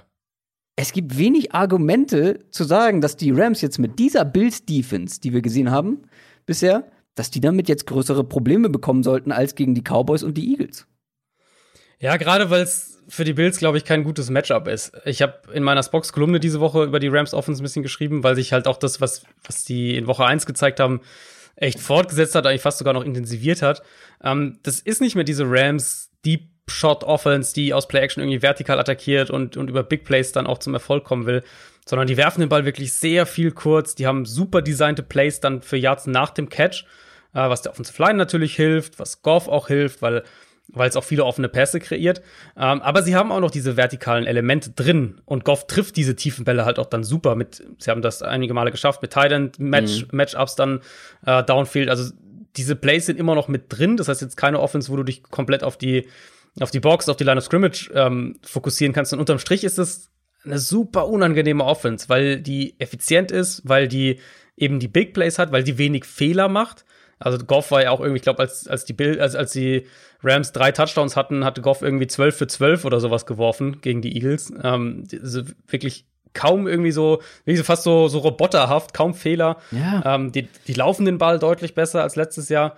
Da wird ja, wird ja, glaube ich, Daryl Henderson wahrscheinlich starten. Oder zumindest Cam Akers ist ja mit seiner Rippenverletzung ziemlich angeschlagen. Und das zu stoppen wird echt schwer für die Bills. Die haben zwar einen ganz klaren individuellen äh, Matchup-Vorteil an der Line of Scrimmage, also die Bills D-Line gegen die Rams O-Line sehe ich Buffalo ganz klar vorne. Obwohl Zumal, die Rams äh, O-Line jetzt auch nicht verkehrt war in den ersten genau, beiden ist, Wochen. Genau, absolut ist nicht verkehrt. Gegen starke D-Lines in der Theorie, wohlgemerkt. Das, ja, absolut. Ähm, aber die Bills haben halt eigentlich haben halt diese Tiefe einfach in der in der D-Line und können aus allen Richtungen angreifen. Bei den Rams fällt auch Joe Noteboom aus in der Offensive Line. Aber so wie die Rams spielen und eben, wie gesagt, in krassem Gegensatz zu dem, äh, was, was sie ja lange gerade anfangs unter McVay gemacht haben, glaube ich, wird es für die Bills echt schwer, defensiv einen Zugriff da zu bekommen. Und es wird unheimlich wichtig sein für Buffalo, dass die ihre Linebacker zurückbekommen. Matt Milano und Tremaine Edmonds, die waren ja jetzt verletzt, weil die müssen halt diese Räume halbwegs schließen können, die McVay mit seinen Playdesigns kreiert. So viel übrigens zu dem Thema, dass äh, Sean McVay zu sehr an seiner Philosophie festhängt und äh, nicht ja, darauf reagieren kann, was er an Spielermaterial man, zur Verfügung ja. hat. Ne? Also, darf man gerne zu den Akten legen, die These. Absolut. Der Mann ist einfach ein cleverer Coach. So, da hat der Eindruck nicht getäuscht. Auf der anderen Seite Josh Allen, du müsstest eigentlich ein großer Fan sein, habe ich mir notiert. das mag er doch, so ein bisschen Genie und Wahnsinn. Irgendwie letzte Woche über 400 Passing Yards, dann wieder so ein paar absurde Schnitzer drin, so ein bisschen James Winston-Style. Ich meine, also mal anders gefragt, welcher oder welchem Quarterback liegt die gegnerische Defense mehr. Du hast jetzt gerade schon gesagt, das, was Jared Goff da aktuell machen soll, machen muss, könnte der Rams Offense ganz gut liegen. Wie sieht's andersrum aus bei Josh Allen? Also, was man zu Allen sagen muss, sein Deep Ball sieht einfach besser aus. Da ist mehr Touch dabei, da ist das Timing besser, das Ball Placement ist besser. Das sieht einfach wirklich, also man, man sieht rein, ohne wenn man auf irgendwelche Stats schaut, sieht man, dass das besser aussieht als letztes Jahr. Ähm, klar, das Wide Receiver Core, das sie um ihn herum aufgebaut haben, das hilft natürlich auch und, und da sind mehr Spieler dann auch mal frei. Das trägt eigentlich jetzt schon Früchte, aber auch wie Allen da spielt, finde ich, sieht man eine klare Verbesserung. Stefan Dix ist einfach ein Gamechanger. Genau, absolut. Also das sehen wir ja nicht nur da, das sehen wir ja auch mit, mit Hopkins in Arizona. Das, wenn du halt so einen Receiver in so eine Offense dann packst, das verändert einfach auch für den Quarterback vieles. Ähm, ich würde trotzdem jetzt noch mal auf die Bremse treten, was den Josh Allen Natürlich. Breakout angeht, den ich schon sehr, sehr oft im Moment auf Social Media mitkriege, weil eben, du hast gesagt, also dafür sind es eigentlich auch noch immer noch zu viele krasse Fehler, die halt manchmal bestraft werden mit Turnovern und manchmal halt Glück und nicht, aber es ist halt auch oft eine reine Glückssache, welcher Fehler dann bestraft wird und welcher nicht. Und die Fehler macht er eben immer noch. Sie sind ein bisschen weniger geworden, aber ich glaube, das muss man schon ähm, das muss man schon soweit fair einigermaßen analysieren. Was sie haben, die Offensive Line sieht gut aus in Protection. Das Run Game funktioniert ganz gut. Das ist schon mal, das sind schon mal gute, gute Ansätze. Und auf der anderen Seite halt die Rams Defense, finde ich, war jetzt gegen die Eagles im Pass Rush nicht so stark, wie man es vielleicht gedacht hatte. Gerade weil die mhm. Eagles ja in Woche 1 ziemlich aufgefressen wurden. Aber die Coverage sieht deutlich besser aus, als ich gedacht habe. Also die, die Rams, ich dachte, dass die da noch mehr Probleme haben können, eben mit den ganzen, was die alles ausgetauscht haben in der, in der Offseason und, und mit neuem Defensive Coordinator und so. Aber die Coverage funktioniert schon echt überraschend gut, würde ich sagen. Ähm, und das wird halt das kritische Matchup sein. Können die Rams diese, dieses Bills Receiver Trio äh, covern? Ich ja. vermute mal, Jalen Ramsey gegen Stephon Diggs werden oh, wir da sehen. Super das ist natürlich ein, genau, das ist natürlich ein super Matchup. Dann musst du im Slot halt Cole Beasley verteidigen, wo Troy Hill jetzt eher so ein bisschen wackeliger unterwegs war. Das könnte mhm. ein Spiel sein, wo Cole Beasley einiges an Targets sieht. Und dann musst du halt den Speed von John Brown verteidigen können, was die Rams vielleicht dann mehr mit noch mit Safety-Hilfe irgendwie, wenn sie Man-Coverage spielen, ähm, machen oder den Safety irgendwie darüber cheaten lassen, irgendwie so in der Richtung. Ich bin auch hier gespannt, wie, inwieweit die Rams ähm, an der Line of Scrimmage eine Oberhand gewinnen können weil du musst eigentlich Allen, also Allen ist ja so ein bisschen der, das, das Gegenstück zu vielen anderen Quarterbacks. Du musst ihn halt eigentlich dazu bringen, den Ball früh zu werfen, weil da kommen halt auf die Fehler. Wenn er, wenn er den Ball überhastet werfen muss, wenn er irgendwie voreilig aus der Pocket scramblen muss, da kommen halt oft die Fehler. Wenn er Zeit hat, vielleicht auch außerhalb der Pocket das Play so ein bisschen verlängern kann, mhm. dann ist er halt gerade dieses Jahr mit dem verbesserten Deep Ball ist er echt gefährlich. Also diese, diese Plays spät im Down, die müssen die Rams halt verhindern. Aber von dem, was ich jetzt bisher von der Rams Defense gesehen habe, bin ich tendenziell eher positiv überrascht, aber das gilt auch für die Bills Offense. Also ich glaube, das wird echt ein gutes Spiel. Das glaube ich auch. Ich erwarte auch hier tatsächlich nicht so wenig Punkte. Einfach weil mir die beiden Offenses so gut gefallen haben. Aber irgendwie komme ich dann zu dem Schluss, dass die Rams in den ersten beiden Wochen einen insgesamt stärkeren Eindruck gemacht haben. Ja, ja, würde ich mitgehen. Also es ist ja immer dieses wie gewichtet man das, was ich vorhin gesagt habe. Es ist schwierig, äh, schwierig irgendwie Aber sich in Woche drei auf Spiele vorzubereiten, weil die Bills haben halt nun mal gegen die Jets und Dolphins gespielt und da können sie nichts dafür und du kannst auch nur die Teams schlagen, gegen die du spielst und so weiter. Aber es waren halt die Jets und Dolphins und und es war jetzt also die, bei den Jets, ja, das sah am Anfang hoch überlegen aus, aber dann haben sie es auch ein bisschen schleifen lassen und genau das gleiche ist bei den Dolphins mhm. passiert. Sah auch erst hoch überlegen aus und dann haben sie es auch wieder schleifen lassen und die Dolphins wieder näher rankommen lassen. Und die Rams waren einfach dominant in beiden Spielen. Und ja, die Cowboys Oder Defense. Gegen stärkere Gegner, zumindest mal einen stärkeren Gegner mal schauen. Zu den Eagles kommen wir ja später noch. Ja, aber selbst die sollten defensiv eigentlich stärker sein als beispielsweise mhm. die Jets Defense. Mal ja. so zum Vergleich. Ne? Also ich finde, das mit einbezogen ist das für mich unterm Strich einfach ein stärkerer Eindruck gewesen. Deswegen habe ich ja auch eine leichte Rams-Tendenz in mhm. diesem Spiel. Geht mir auch so, aber ich würde es trotzdem für beide Teams noch mal so ein bisschen in die was du, glaube ich, ganz am Anfang gesagt hattest, in die Schublade Standortbestimmung ja, genau. packen. Weil, genau. Also für beide. Für die, ja. die, genau, also für die Bills noch mehr ähm, als, als für die Rams, weil die Rams haben ja jetzt halt die Cowboys und dann in Philly die Eagles geschlagen. Aber für beide Teams irgendwo so eine, so eine Standardbestimmung, weil es ja auch, also auch für die Rams ist es ja die stärkste Defense, mit der sie es bisher zu tun hatten. Das muss man ja auch sagen. Browns gegen Washington. Washington, die haben gegen die Cardinals verloren und die Browns, liebe Leute, sie haben gewonnen. Die Browns leben noch. ich, ich hab, ich, Jetzt hat er seine Knöpfe. Jetzt ist es vorbei, Freunde. Soundboard, Leute. Jetzt wird das hier ein Klamauk-Podcast. Die Browns leben noch. Mhm. Nicht nur das.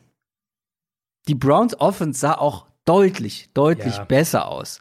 Und ich musste so sehr an dich denken und schmunzeln, wie du gefordert hast, du willst mehr diesen, ja, das, was du eigentlich von Kevin Stefanski erwartet hast sehen. Mhm. Dieses, ja, mehr Vikings-like einfach mit viel Play-Action und so weiter. Alles, was Baker Mayfield helfen kann. Und jetzt hatten die einfach eine Play-Action-Rate von 42 Prozent der Dropbacks. Das muss dir doch gefallen ja. haben. Ja, ja, also wirklich. Man hat's, man hat's ja auch, finde ich, fast vom, vom, vom ersten Moment angesehen. das sah viel mehr nach der, genau. nach der Browns Offense aus, die ich mir vorgestellt hatte. Eben die Rollouts, klare Reads für Baker Mayfield dadurch auch deutlich mehr Tiefe im Passspiel. Das Run-Game hat dann im Laufe des Spiels immer besser funktioniert. Also eine völlig andere Vorstellung als Woche 1 und auch hier wieder, es waren halt auch die Ravens in Woche 1 und die Bengals in Woche 2. Das ist natürlich auch ein Kontrast erstmal. Ähm, umso wichtiger wäre es dann jetzt für mich, dass sie halt gegen Washington an dieses Spiel anknüpfen, auch mhm. von der Idee her, wie sie mhm, spielen wollen. Genau. Weil es geht halt wieder gegen eine sehr starke Defensive Line. Ähm, auch wenn Clevelands Offensive Line bisher gut spielt, so muss man auch sagen. Ja. Äh, und die Cornerbacks sind nicht so schlecht für Washington. Vor allem, falls, falls Fuller wieder spielen kann. Und das sieht im Moment ganz gut aus. Der hat ja gegen Arizona gefehlt und Arizona hat halt Jimmy Morland komplett zerlegt. Den haben sie wirklich ganz klar als ihr, als den Spieler, den sie attackieren wollen, ausgemacht und haben den auch immer wieder attackiert. Aber ansonsten war das jetzt eigentlich eine relativ solide Cornerback-Gruppe über die ersten beiden Spiele. Und das wird keine leichte Aufgabe für die Browns. Und ich glaube, die werden auch wieder diese Mittel, die wir jetzt gegen die Bengals gesehen haben, brauchen, Ansonsten hast du halt hier wieder eine sehr reelle Gefahr, dass wir wieder die schlechte Version von Baker Mayfield sehen. Eben gerade gegen diesen Pass Rush, den Baker mhm. Mayfield, der halt aus der Pocket driftet, den, seinen Reads nicht so richtig vertraut, zu spät ist mit dem Ball. Also, den gibt's nach wie vor. Wir haben es jetzt nur gegen die Bengals gesehen, wie, glaube ich, was für Stefanski der Weg ist, um darum herum zu coachen. Du hast die Browns O-Line angesprochen die war gut, äh, aber auch ohne Jack Conklin war die gut. Also der ja. könnte diese Woche zurückkommen, sieht sehr danach aus. Das der hat ja sogar, äh, war noch bei den Warm-Ups dabei und dann erst haben sie entschieden, mhm. dass er nicht spielt und das war ja am Donnerstag, also sollte eigentlich, ja, sollte eigentlich passen. Ich habe gerade nochmal geguckt, sieht wirklich sehr danach aus und das ist natürlich in diesem Matchup gegen diese Defensive Line. Ja. Also das ist super wichtig. Das ist ein absoluter X-Faktor, glaube ich.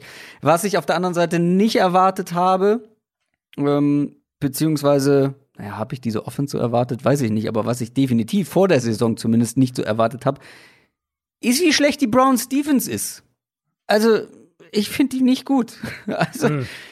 die Browns Defense wirkt weich. Mhm. Und vor allem haben die nach wie vor ein enormes Tackling-Problem. Ja, ich habe mal geguckt, sie haben vielleicht nicht die meisten Miss-Tackles jetzt in den ersten beiden Wochen, aber gegen die Bengals wurden schon wieder so viele einfache Tacklings verpasst. Und wenn wir uns dran erinnern, die waren letztes Jahr schon eine der am schlechtesten tackelnden Mannschaften der ganzen Liga. Und die Washington Offense, die hat so ihre Probleme. Äh, gegen die Cardinals kam da auch, außer von Terry McLaurin, glaube ich, nicht so wahnsinnig viel. Aber ich vertraue dieser Browns Defense einfach momentan nicht so wahnsinnig doll. Und auch nicht doll genug, dass ich sagen kann, irgendwie gegen die Washington Offense lassen sie so gar nicht zu. Also ich finde es bedenklich. Ich glaube, das könnte ein Problem werden für die Browns. Perspektivisch müssen sie sich da steigern. Ich glaube, in dem Spiel haben sie ein ganz gutes Matchup, weil ja, für genau. mich äh, ein, also ein Kernthema mit Washington, mit der Offense, bleibt halt die Offensive Line. Da hatten sie gegen Arizona mhm. echt riesige Probleme auch. Ähm, sie haben dann Chandler Jones teilweise gedoppelt, aber trotzdem kam halt von überall, ob jetzt Interior oder auf der anderen Seite dann der Edge Rusher, kam permanent Spieler durch. Und Haskins wirft den Ball ja schon brutal schnell. Also die, die wissen ja schon, dass das eine Schwachstelle ist und sie versuchen ja schon, da drum rumzuarbeiten. Aber selbst wenn er den Ball schnell wirft, bekommt er trotzdem noch den Druck und, ja. und äh, erst recht dann, wenn sie, wenn sie irgendwie mal ein ausgedehnteres Pass-Konzept umsetzen wollen. Jetzt fällt auch noch Brandon Scherf für rund drei, vier Wochen aus. Ähm, den haben sie auch schon auf Injured Reserve gesetzt am Dienstag. Das war der beste Offensive Lineman, den sie noch hatten. Das heißt, es wird jetzt auch nicht leichter und da können die Browns natürlich ja. ansetzen mit ihrer, mit ihrer Defensive Line. Das, äh, das sollte eigentlich ein Matchup sein, wo, glaube ich, Cleveland da schon die Offense ganz gut in den Griff bekommt. Ähm, was man aber auch sagen muss, Washington trotz dieser O-Line-Probleme konnten gegen Arizona phasenweise den Ball ganz gut laufen. Und eben, du hast den mhm. angesprochen, Terry McLaurin, der hat Patrick Peterson ziemlich böse oh. dominiert. Muss man wirklich auch äh, ganz ja. klar feststellen. Also, das war das Matchup ging glasklar an Terry McLaurin. Und das wird ein super Duell auch. Da haben wir jetzt auch wieder so ein Corner-Receiver-Duell gegen Denzel Ward. Das Ding, ähm, ist, das Ding ist bei der Browns Defense, das klang ja. jetzt eben sehr negativ, aber wie du schon gesagt hast, ist ein gutes Matchup, weil ich glaube, gerade so gegen so eine Bengals Offense hatten sie Probleme, weil da einfach so viele gute Waffen dabei sind, ne? Also und weil die halt auch das anders spielen. Also die Bengals klar. halt mit ihren gehen in Spread und da waren sie am besten eigentlich, als als sie Joe Burrow in die in die, in die empty in die empty Backfield gestellt haben und und fünf fünf Spieler mhm. in Receiver Positionen und dann halt den Ball den haben ganz schnell verteilen lassen. Und da ist es natürlich schwieriger noch einen Zugriff zu kriegen. Genau, und dann hast du halt aber auch ein paar Receiver auf einem gewissen Niveau mit Boyd, genau, mit Green, ja. keine ja. Ahnung, äh, die Higgins hat man nicht so viel gesehen in dem Spiel, ne? Äh, Ross äh, noch mit dabei, mit Mixen aus dem Backfield und das fehlt halt den, dem Washington Football Team ungemein, mhm. weil die haben Terry McLaurin und dann halt wirklich, also bisher bietet sich da keiner an, wo wir gesagt haben, wer wird die Nummer zwei und ich ja. kann es dir immer noch nicht sagen, wer da auf dem Weg zur Nummer zwei ist. Sims wahrscheinlich. Ja, ehesten. wahrscheinlich. Aber das was, das, was ich meine, ich glaube, mit so einem guten Receiver, mhm. mit einem Denzel Ward, der dann vielleicht auch noch ein bisschen, keine Ahnung, zur Not Safety-Unterstützung bekommt oder so, weiß ich nicht, kriegst du das wahrscheinlich schon ganz gut in den Griff und dann eben diese Defensive Line mit Miles Garrett und Co., das kann wirklich unangenehm werden. Ja, denke ich. Also Ward, äh, Ward gegen McLaurin ist für mich so ein Matchup, was, was äh, glaube ich, viel Spaß machen wollte. Der hatte, Denzel Ward hatte ja äh, AJ Green ziemlich gut im Griff über weite genau. Strecken genau. in dem mhm. Spiel, wobei Green auch noch mal ein, zwei Bälle hat fallen lassen. Aber McLaurin ist im Moment mit Sicherheit die schwierigere Aufgabe. Ja, und dann, wie gesagt, kein Boyd als Nummer zwei, die du, genau. den du verteidigen musst. Vikings gegen Titans. Titans sind 2 und 0, Vikings sind 0 und 2. Und die spielen richtig schlechten Football. Es tut mir leid, mhm. Vikings-Fans. Ist so. Ja, ich habe die Vikings-Fans schon angesprochen. Also, was kann man denen denn sagen? Oder was muss besser laufen bei den Vikings, damit sie hier eine Chance haben? Was Weil die nicht? Titans, ja, das war jetzt nicht herausragend, aber es war zweimal relativ souverän, wie sie die Spiele gewonnen haben. Und wie gesagt, 2-0, 0-2 sieht auf dem Papier ziemlich einseitig aus. Also Minnesota, ich finde, die muss man bei den Enttäuschungen nach zwei Spielen schon, schon eigentlich mit als erstes aufzählen, mit den Eagles vielleicht zusammen, dass die Probleme bekommen mit der neu zusammengestellten Secondary, mit den Receivern hinter Adam Thielen, alles gut, das war soweit zu erwarten. Aber dass die halt, finde ich, einmal defensiv so einknicken, ohne den Neil Hunter, der ja auch diese Woche noch mal fehlt. Ähm, jetzt haben Druck. sie auch noch Anthony. Bitte? Überhaupt keinen Druck. Außer genau, Ngakwe, und der auch nicht wirklich doll, aber das ist der Einzige, der ab und zu mal durchkommt, kommt da genau. gar nichts. Nee, genau. Ähm, und dann wird natürlich diese Coverage auch noch viel mehr exposed, die, die halt einfach noch sich finden muss. Jetzt haben sie Anthony Barr auch noch verloren für den Rest der Saison, verletzungsbedingt. Vor allem aber die Offense. Also die Offense ist so eindimensional. Ich habe das, ich weiß gar nicht mehr, ich glaube am Montag habe ich das getweetet. Äh, ja, genau, Montagabend habe ich nämlich das, habe ich das Spiel, äh, das, das Colts Vikings Spiel angeschaut. Und also jetzt, das ist jetzt wirklich kein Witz, ich wäre wirklich fast eingeschlafen bei der Vikings Offense, weil es so eindimensional war und so unkreativ. Das sind Play-Action-Rollouts, Run, Screen, Run, und wenn es halt unbedingt mal sein muss, dann wirft Cousins mal aus der Pocket. So, bisschen mhm. übertrieben gesagt, aber grob so ist es. Und selbst das Play-Action-Pass-Spiel, wo Minnesota ja letztes Jahr wirklich Spaß gemacht hat, wo sie reihenweise diese Big Plays auch hatten, das ist fast alles kurz nach den Rollouts. Also oft ist so ein Bootleg, Cousins hat Zeit und dann kommt der Play-Action-Ball irgendwie in die Flat für vier Yards. Solche Sachen. Ähm, und, und es wirkt für mich halt auch irgendwie so, als würden sie strikt bei ihrer offensiven Idee bleiben und hätten zumindest mal keinen Plan B, dem sie vertrauen. Ich meine, wir haben es gegen die Packers dann so ein bisschen gesehen, wenn sie dann, als es dann so eine ausgedehnte Garbage Time quasi war, dann, dann können sie schon noch was anderes machen, aber keinen Plan B, wenn das Spiel irgendwie eng ist und wenn sie, ähm, wenn sie, wenn sie den Gameplan, ihren, ihren bevorzugten Gameplan spielen wollen. Und jetzt kommt halt eine Titans Defense, die zwar immer noch keinen Dory Jackson hat, aber die mit Simmons und mit, mit Clowny, wenn du den noch nach innen ziehen kannst, das kannst du ja durchaus machen, ähm, diese Vikings äh, Guards, glaube ich, komplett zerstören wird. Und ich glaube, das wird halt auch Minnesotas offensive Idee letztlich zerstören, weil sie dann eben nicht dieses Outside-Run-Game umsetzen können, weil, wenn sie, wenn sie dauernd in der Interior-Line verlieren. Ähm, und genau das, ehrlich gesagt, befürchte ich in diesem Matchup. Also, Besserung für die Vikings, glaube ich, funktioniert nur, wenn die radikal umdenken, ehrlicherweise. Ja, das klingt doch positiv. ähm, auf der anderen Seite kann es halt aber ähnlich unangenehm werden. Also du hast ja eben schon gesagt, da können gewisse Personen zerstört werden. Ich glaube auch, dass es für die Vikings Defense in diesem Matchup sehr, sehr unangenehm werden kann. Denn die Titans spielen eigentlich so, wie man das erwartet hat, denn nicht so ultra effizient wie letztes Jahr. Nee, aber immer noch gut. Und Tannehill zum mhm. Beispiel spielt auch noch also vor allem Woche 2 fand ich echt ganz gut und das ohne AJ Brown, der könnte jetzt zurückkommen. Und wenn AJ Brown bei 100% ist, wer soll denn den verteidigen? Plus Corey Davis ja. sah jetzt auch nicht verkehrt aus als Nummer 2. Vielleicht hat er da jetzt endlich mal seine Rolle gefunden und muss nicht mehr ja, jetzt mit AJ Brown diese Nummer 1 sein, aber als eine gute Nummer 2 vielleicht mhm. sich dahin entwickeln. Und gerade auf Cornerback, gerade auf Cornerback, die Vikings unfassbar schlecht. Da haben jetzt drei Leute beide Spiele bestritten und man mag von den PFF-Grades halten, was man will, aber für so einen groben Eindruck ist es vielleicht ganz gut. Der beste von denen hat einen Grade von 54 von 100. Hm. Und ich sag mal so, alles was, alles was unter 50 ist, ist richtig schlecht. Und Jeff Gladney und Holton Hill sind unter 50. Ähm, also, das zeigt einfach, die sind wirklich noch sehr wackelig. Ja, die sind alle drei und auch Cameron Densler, der noch als Vierter mit dabei ist, sind alle noch sehr jung, aber gerade in so einem Matchup wird es unangenehm, vor allem wenn die Titans dann auch noch vielleicht laufen können. Ja, also AJ Brown muss man auf jeden Fall im Auge behalten. Der hat jetzt heute, also Mittwoch, hat er auch wieder nicht trainiert. Ach so. Das heißt, ich habe gestern äh, nachgeguckt, deswegen da sah es irgendwie positiver aus.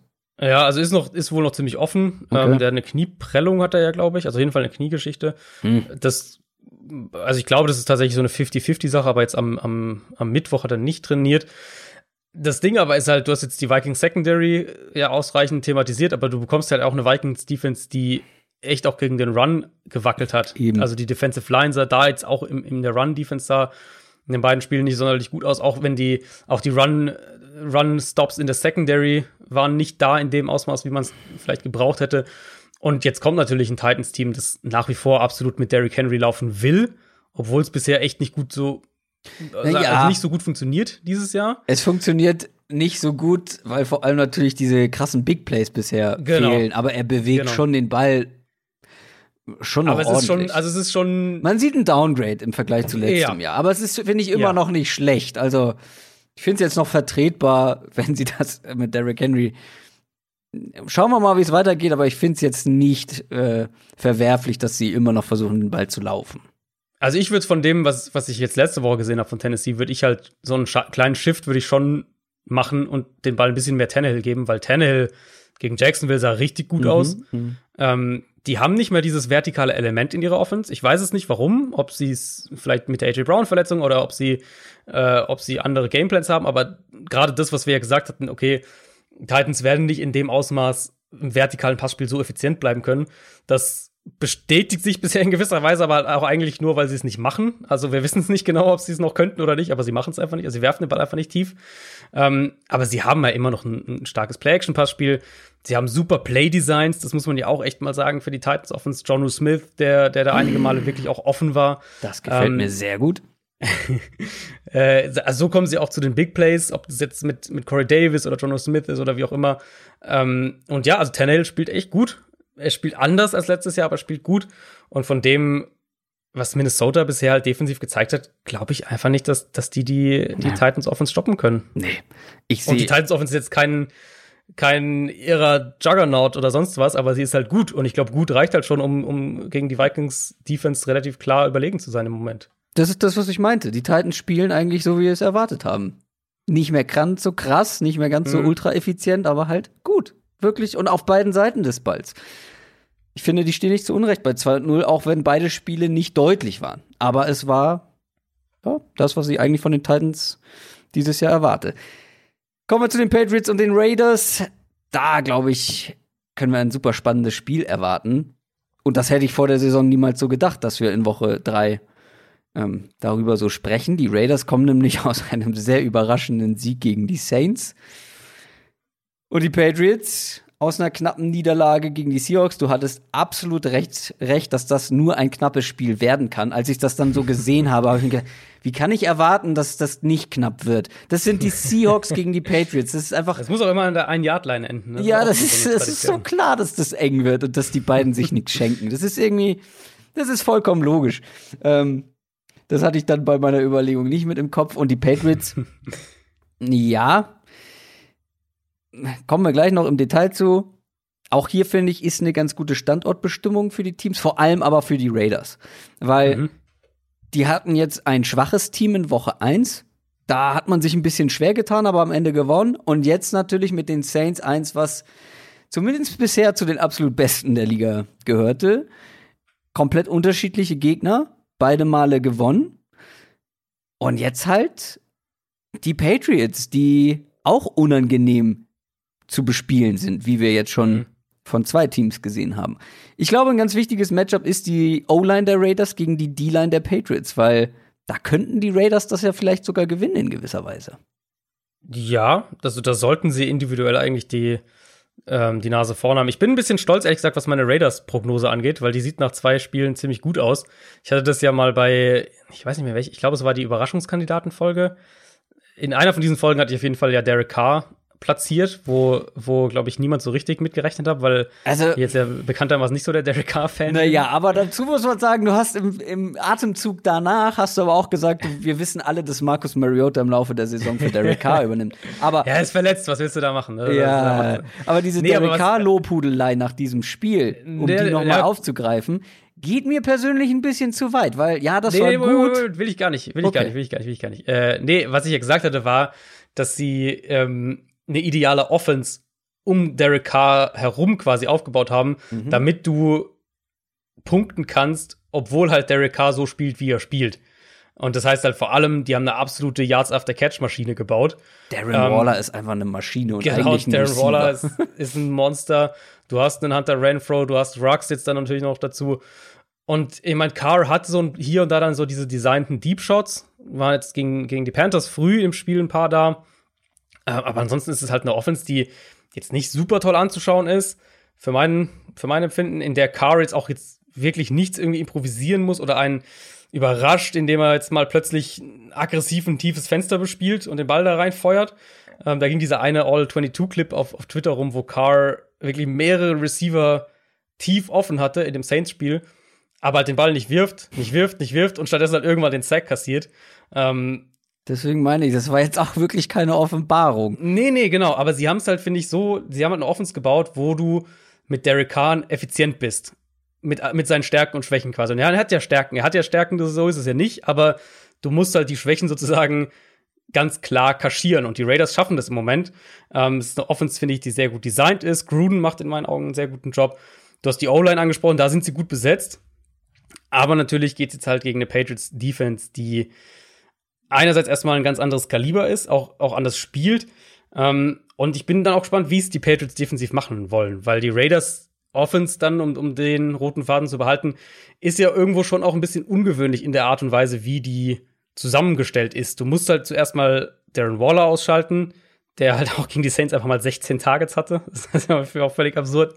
Ähm, das ist die primäre Aufgabe. Ich würde denken, dass wir da bisschen McCordy sehen, bisschen Adrian Phillips sehen, vielleicht auch ein bisschen Kyle Duggar sehen.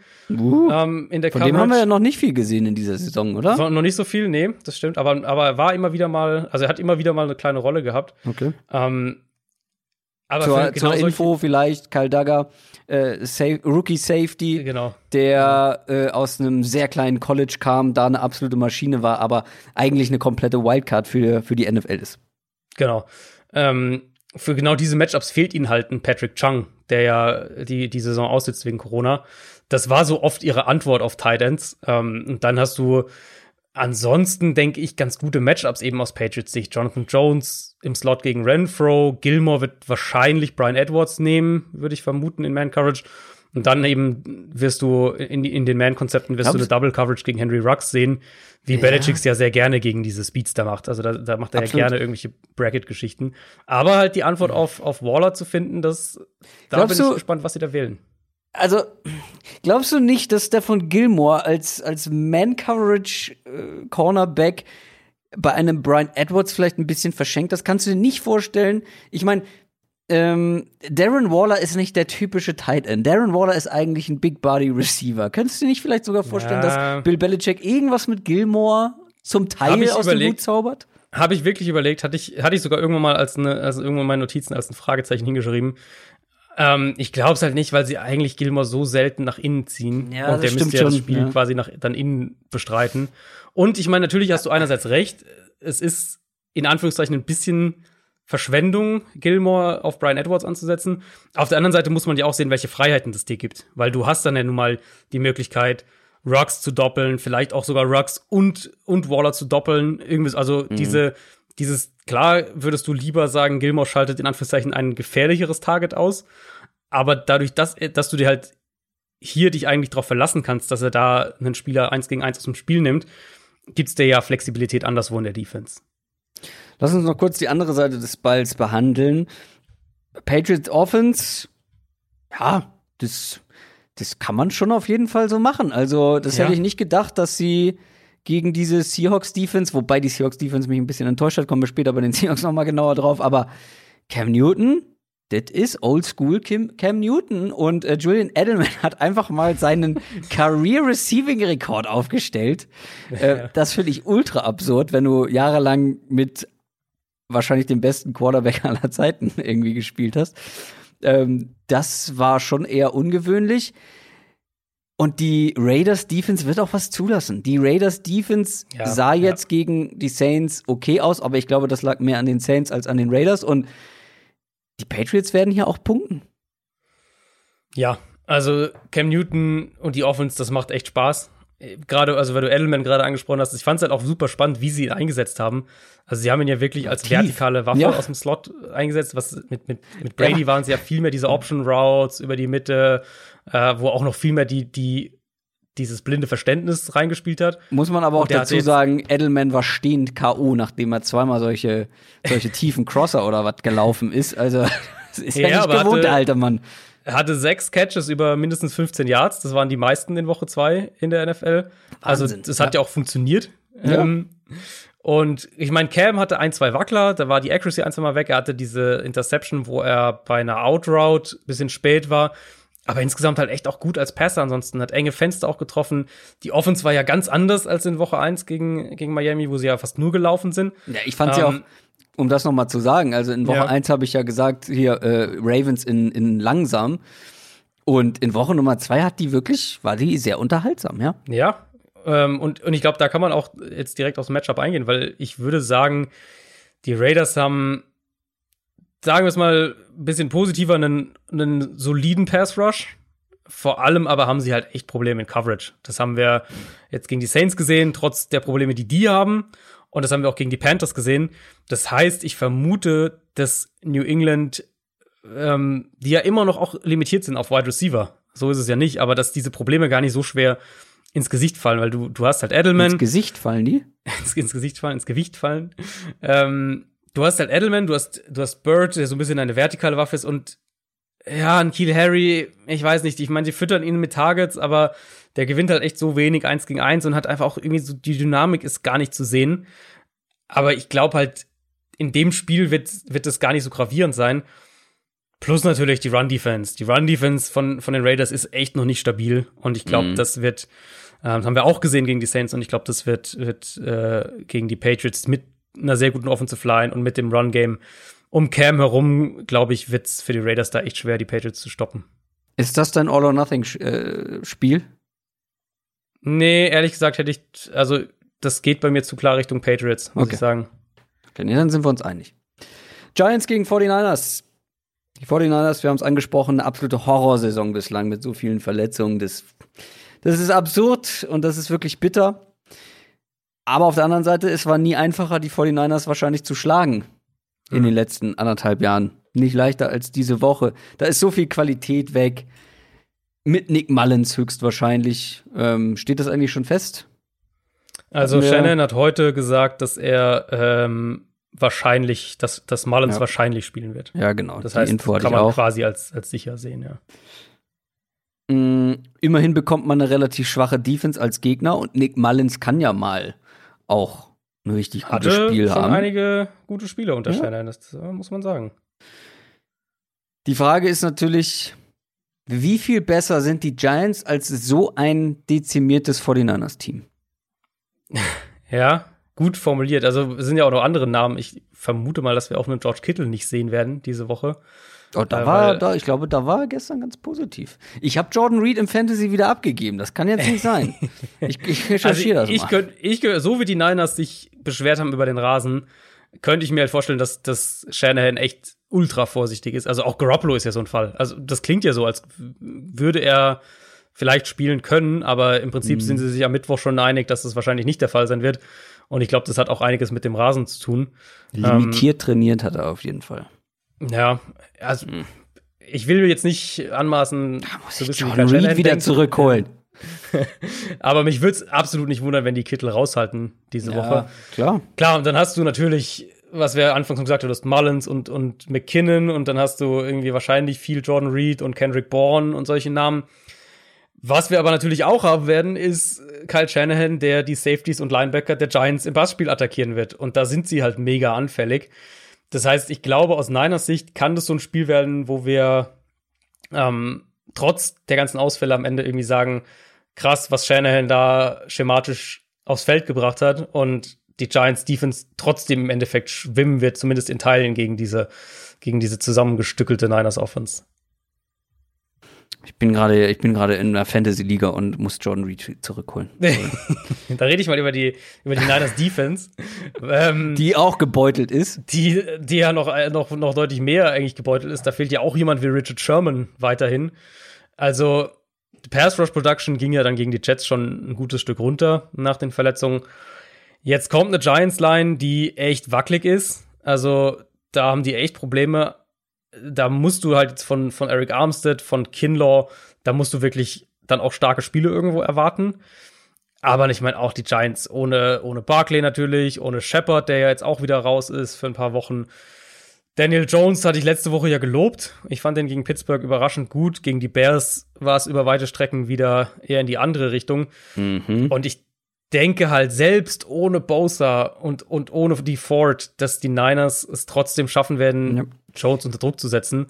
Und ja. dann wird es wahrscheinlich ein wenig ansehnliches Spiel, ehrlich gesagt, werden, wo, wo beide Offenses so ein bisschen zusammengestückelt sind und, und das beides irgendwie nicht so rund läuft.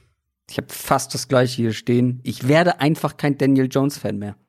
Ja, da sind mhm. immer wieder super Würfe dabei, aber diese Entscheidungen, die er teilweise trifft, die sind halt so mhm. fatal und äh, ja, ich habe hier auch genau so stehen, die 49ers haben wahrscheinlich auch immer noch genug Qualität, um solche Entscheidungen halt äh, sehr hart zu bestrafen. Und deswegen, ja, also, es würde mich schon überraschen, wenn die Giants gewinnen, aber Mal sehen, wer dann bei den 49ers am Ende noch auf dem Feld steht. Ja, es ist halt letztlich die Frage, was man von Nick Mullins hält, ne? Das ist halt so, das äh, naja, darauf also, kommt so ein bisschen zurück. Ich glaube, das ist gar nicht die Frage, was man von ihm hält, sondern was für eine Woche wir von Nick Mullins bekommen, weil er also, hatte zwar ein paar ja. gute, er hat aber auch schon einige schlechte dabei, also so ein bisschen eine Wundertüte. Ja. Eagles gegen Bengals, 2-0 und zwei Teams. Und ich muss ganz ehrlich zugeben, dass eins davon zweimal, obwohl sie zweimal verloren haben, besser aussah als das andere. Und ich kann so viel sagen, es waren nicht die Eagles. Das ist, es ist, ist super hart, finde ich, aber die Bengals sahen für mich in diesen zwei Niederlagen besser aus als die Eagles in ihren beiden. Und natürlich, die Eagles haben Verletzungen, gerade in der O-Line. Aber das ist nicht alles. Was ist denn bitte mit Carson Wentz los? Ja, also Carson Wentz nach zwei Spielen vorletzter Platz, äh, ja gehört zu den schlechtesten Quarterbacks der Liga aktuell. Äh, also ist nach er, diesen ja. zwei Spielen. Wenn man nur diese zwei Spiele nimmt. Genau. Also einer der zwei, drei schlechtesten. Also ich habe hab mir ein paar Sachen rausgeschrieben. Vorletzter Platz bei Completion, Completion Percentage above expectation. Also eben dieses, wie eng ist ein Passfenster, wohin wird der Ball geworfen und so weiter. Da ist er vorletzter. Letzter Platz bei Expected Points Added pro Play. Mit weitem Abstand letzter Platz unter den Quarterbacks bei DVOA. Und ich kann wirklich auch jedem nur raten, der jetzt vielleicht irgendwie skeptisch ist, weil, weil er den Stats vielleicht nicht so vertraut oder was auch immer. Schaut euch wirklich die Spiele an. Schaut euch, und wenn es nur die, die, die 40-Minuten-Version ist, was auch immer. Ich habe äh, nach dem ersten und zweiten Eagles-Spiel jeweils auch kurze, kurze Twitter-Threads gemacht und also das ist echt, ich finde das ist echt alarmierend, ehrlich gesagt, weil der verfehlt offene Receiver, die Accuracy ist wirklich bestenfalls inkonstant. Er hält den Ball viel zu lange, er lässt offene Passfenster wieder zugehen. Er nutzt auch diese offenen und einfachen Pässe, die ja Doug Peterson nach wie vor kreiert, die nutzt er einfach oft nicht.